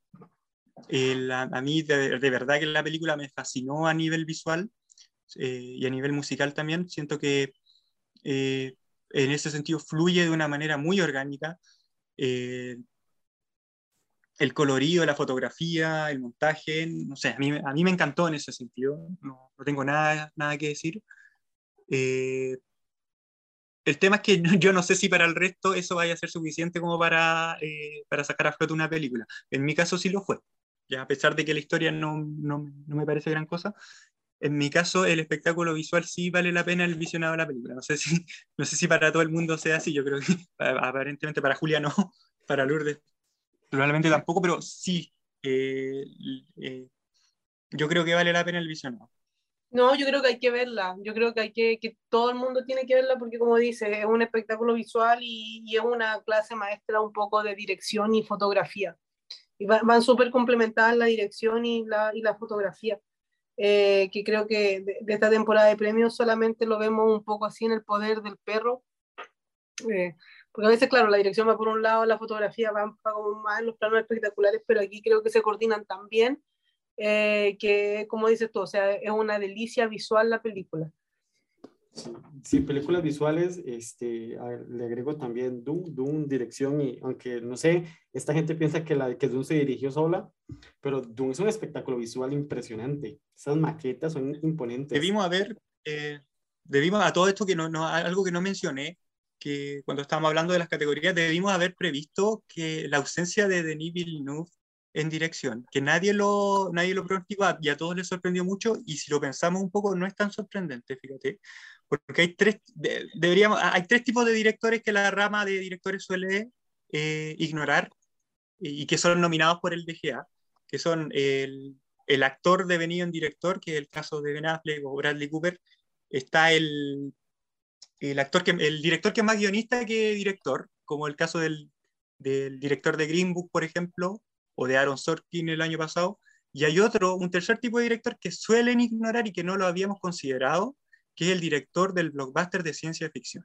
que es lo que le hicieron a Nolan en dos años consecutivos, ¿verdad? O sea, no, no consecutivos, sino que con dos películas, eh, que, que, fue El Caballero Oscuro y eh, bueno, El Caballero Oscuro no sé si cae dentro de la categoría, pero y Inception, y lo que hicieron también a, a Ridley Scott con The Martian. Entonces, que era una película que, que, que, podría haber estado en dirección, creo que estuvo en el DGA. Entonces, eso no lo habíamos considerado. Yo siento que también es, eh, es una muestra que quizás no hay tanta pasión por Duna. Hay mucha gente que piensa que Duna se puede marcar un Gravity o un Mad Max con 6 o 7 Oscars yo creo que si llega a 5 va a tener suerte. Yo estoy pronosticando que se llevará unos 4 o 5. No, no, de hecho, no, no hay antecedentes, hay que volver a los años 50 para que una película que no haya sido nominada en dirección gane más de 5 Oscars. Y, y, esa, y esa película que ganó, no me acuerdo el nombre, eh, por ejemplo, ganó fotografía en blanco y negro cuando se dividía fotografía en blanco y negro y a color, ganó diseño y producción en blanco y negro, eh, cuando se dividían. Entonces yo también estoy pre prediciendo ahora mismo que eh, van a, va a haber pelea en ciertas películas y que Dune no va a arrasar como se suponía que iba a arrasar. Sí le, sí le estoy dando edición y sonido. Yo creo que con Dune de repente lo que lo perjudicó bastante ha sido que desde un principio se promociona como una primera parte, ¿no? O sea, de que va a venir una siguiente película que va a cerrar más cosas, que va a ser más ética, entonces de repente eso a, a ciertos votantes no, no, no, haya impactado tanto viendo la primera como termina uh, prometiendo una segunda parte. Uh, no se sienten tan tan comprometidos a, a, a reconocer ahorita a Villeneuve, uh, ni tanto tampoco a la película, porque piensan de que lo que va a venir en futuro eh, va, va a prometer. Uh -huh. Realmente se supone, si se apegan al libro, la segunda parte va a ser épica. O sea, es épica lo que se decía en Doom. Pero eso es, tema de, es otro tema y yo me despido Muchísimas gracias a Juli, a Lu y a Víctor por acompañarme. Este, gracias a todos por escucharnos. Mi nombre es Dionel Hidalgo. Ya saben que nos pueden encontrar en nuestro sitio web www.algomasquecine.com, en nuestras redes sociales, Instagram, Facebook, Twitter. Y estamos eh, hablando más adelante. Y yo me despido claramente con una canción de West Story y vamos a escuchar a los Jetson y nos escuchamos hasta la próxima.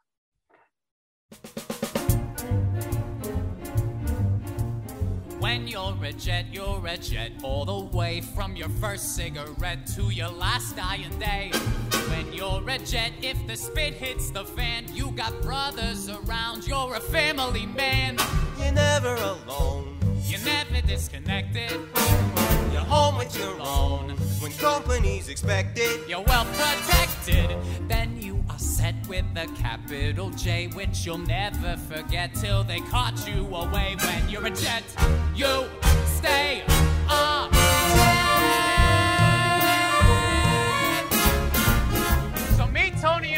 the dog days dance at the gym tonight. We can't rumble at the gym. It'll be lousy with carbs. Maybe we've had enough trouble with the Puerto Ricans for one day. Relax, it's a social mixer, so we'll mix until the time's right to fix the rumble for tomorrow night. Be there 10 p.m., punctual like, dressed to kill, walking tall. We always walk tall. We're jets. The greatest medal, Red Shed, you're the top cat in town. You're the gold medal kid with the heavyweight crown. When you're Red Shed, you're the swingin'est thing. Little boy, you're a man. Little man, you're a king. The jets are in gear, our cylinders are clicking. The sharks will stay clear, cause every Puerto Rican's a lousy chicken. Here come the jets like a bat out of hell. Someone gets in our way, someone don't feel so well. Here come the jets, little world, step aside. Better go underground, better run, better hide. We're drawing a line, so keep your noses hidden.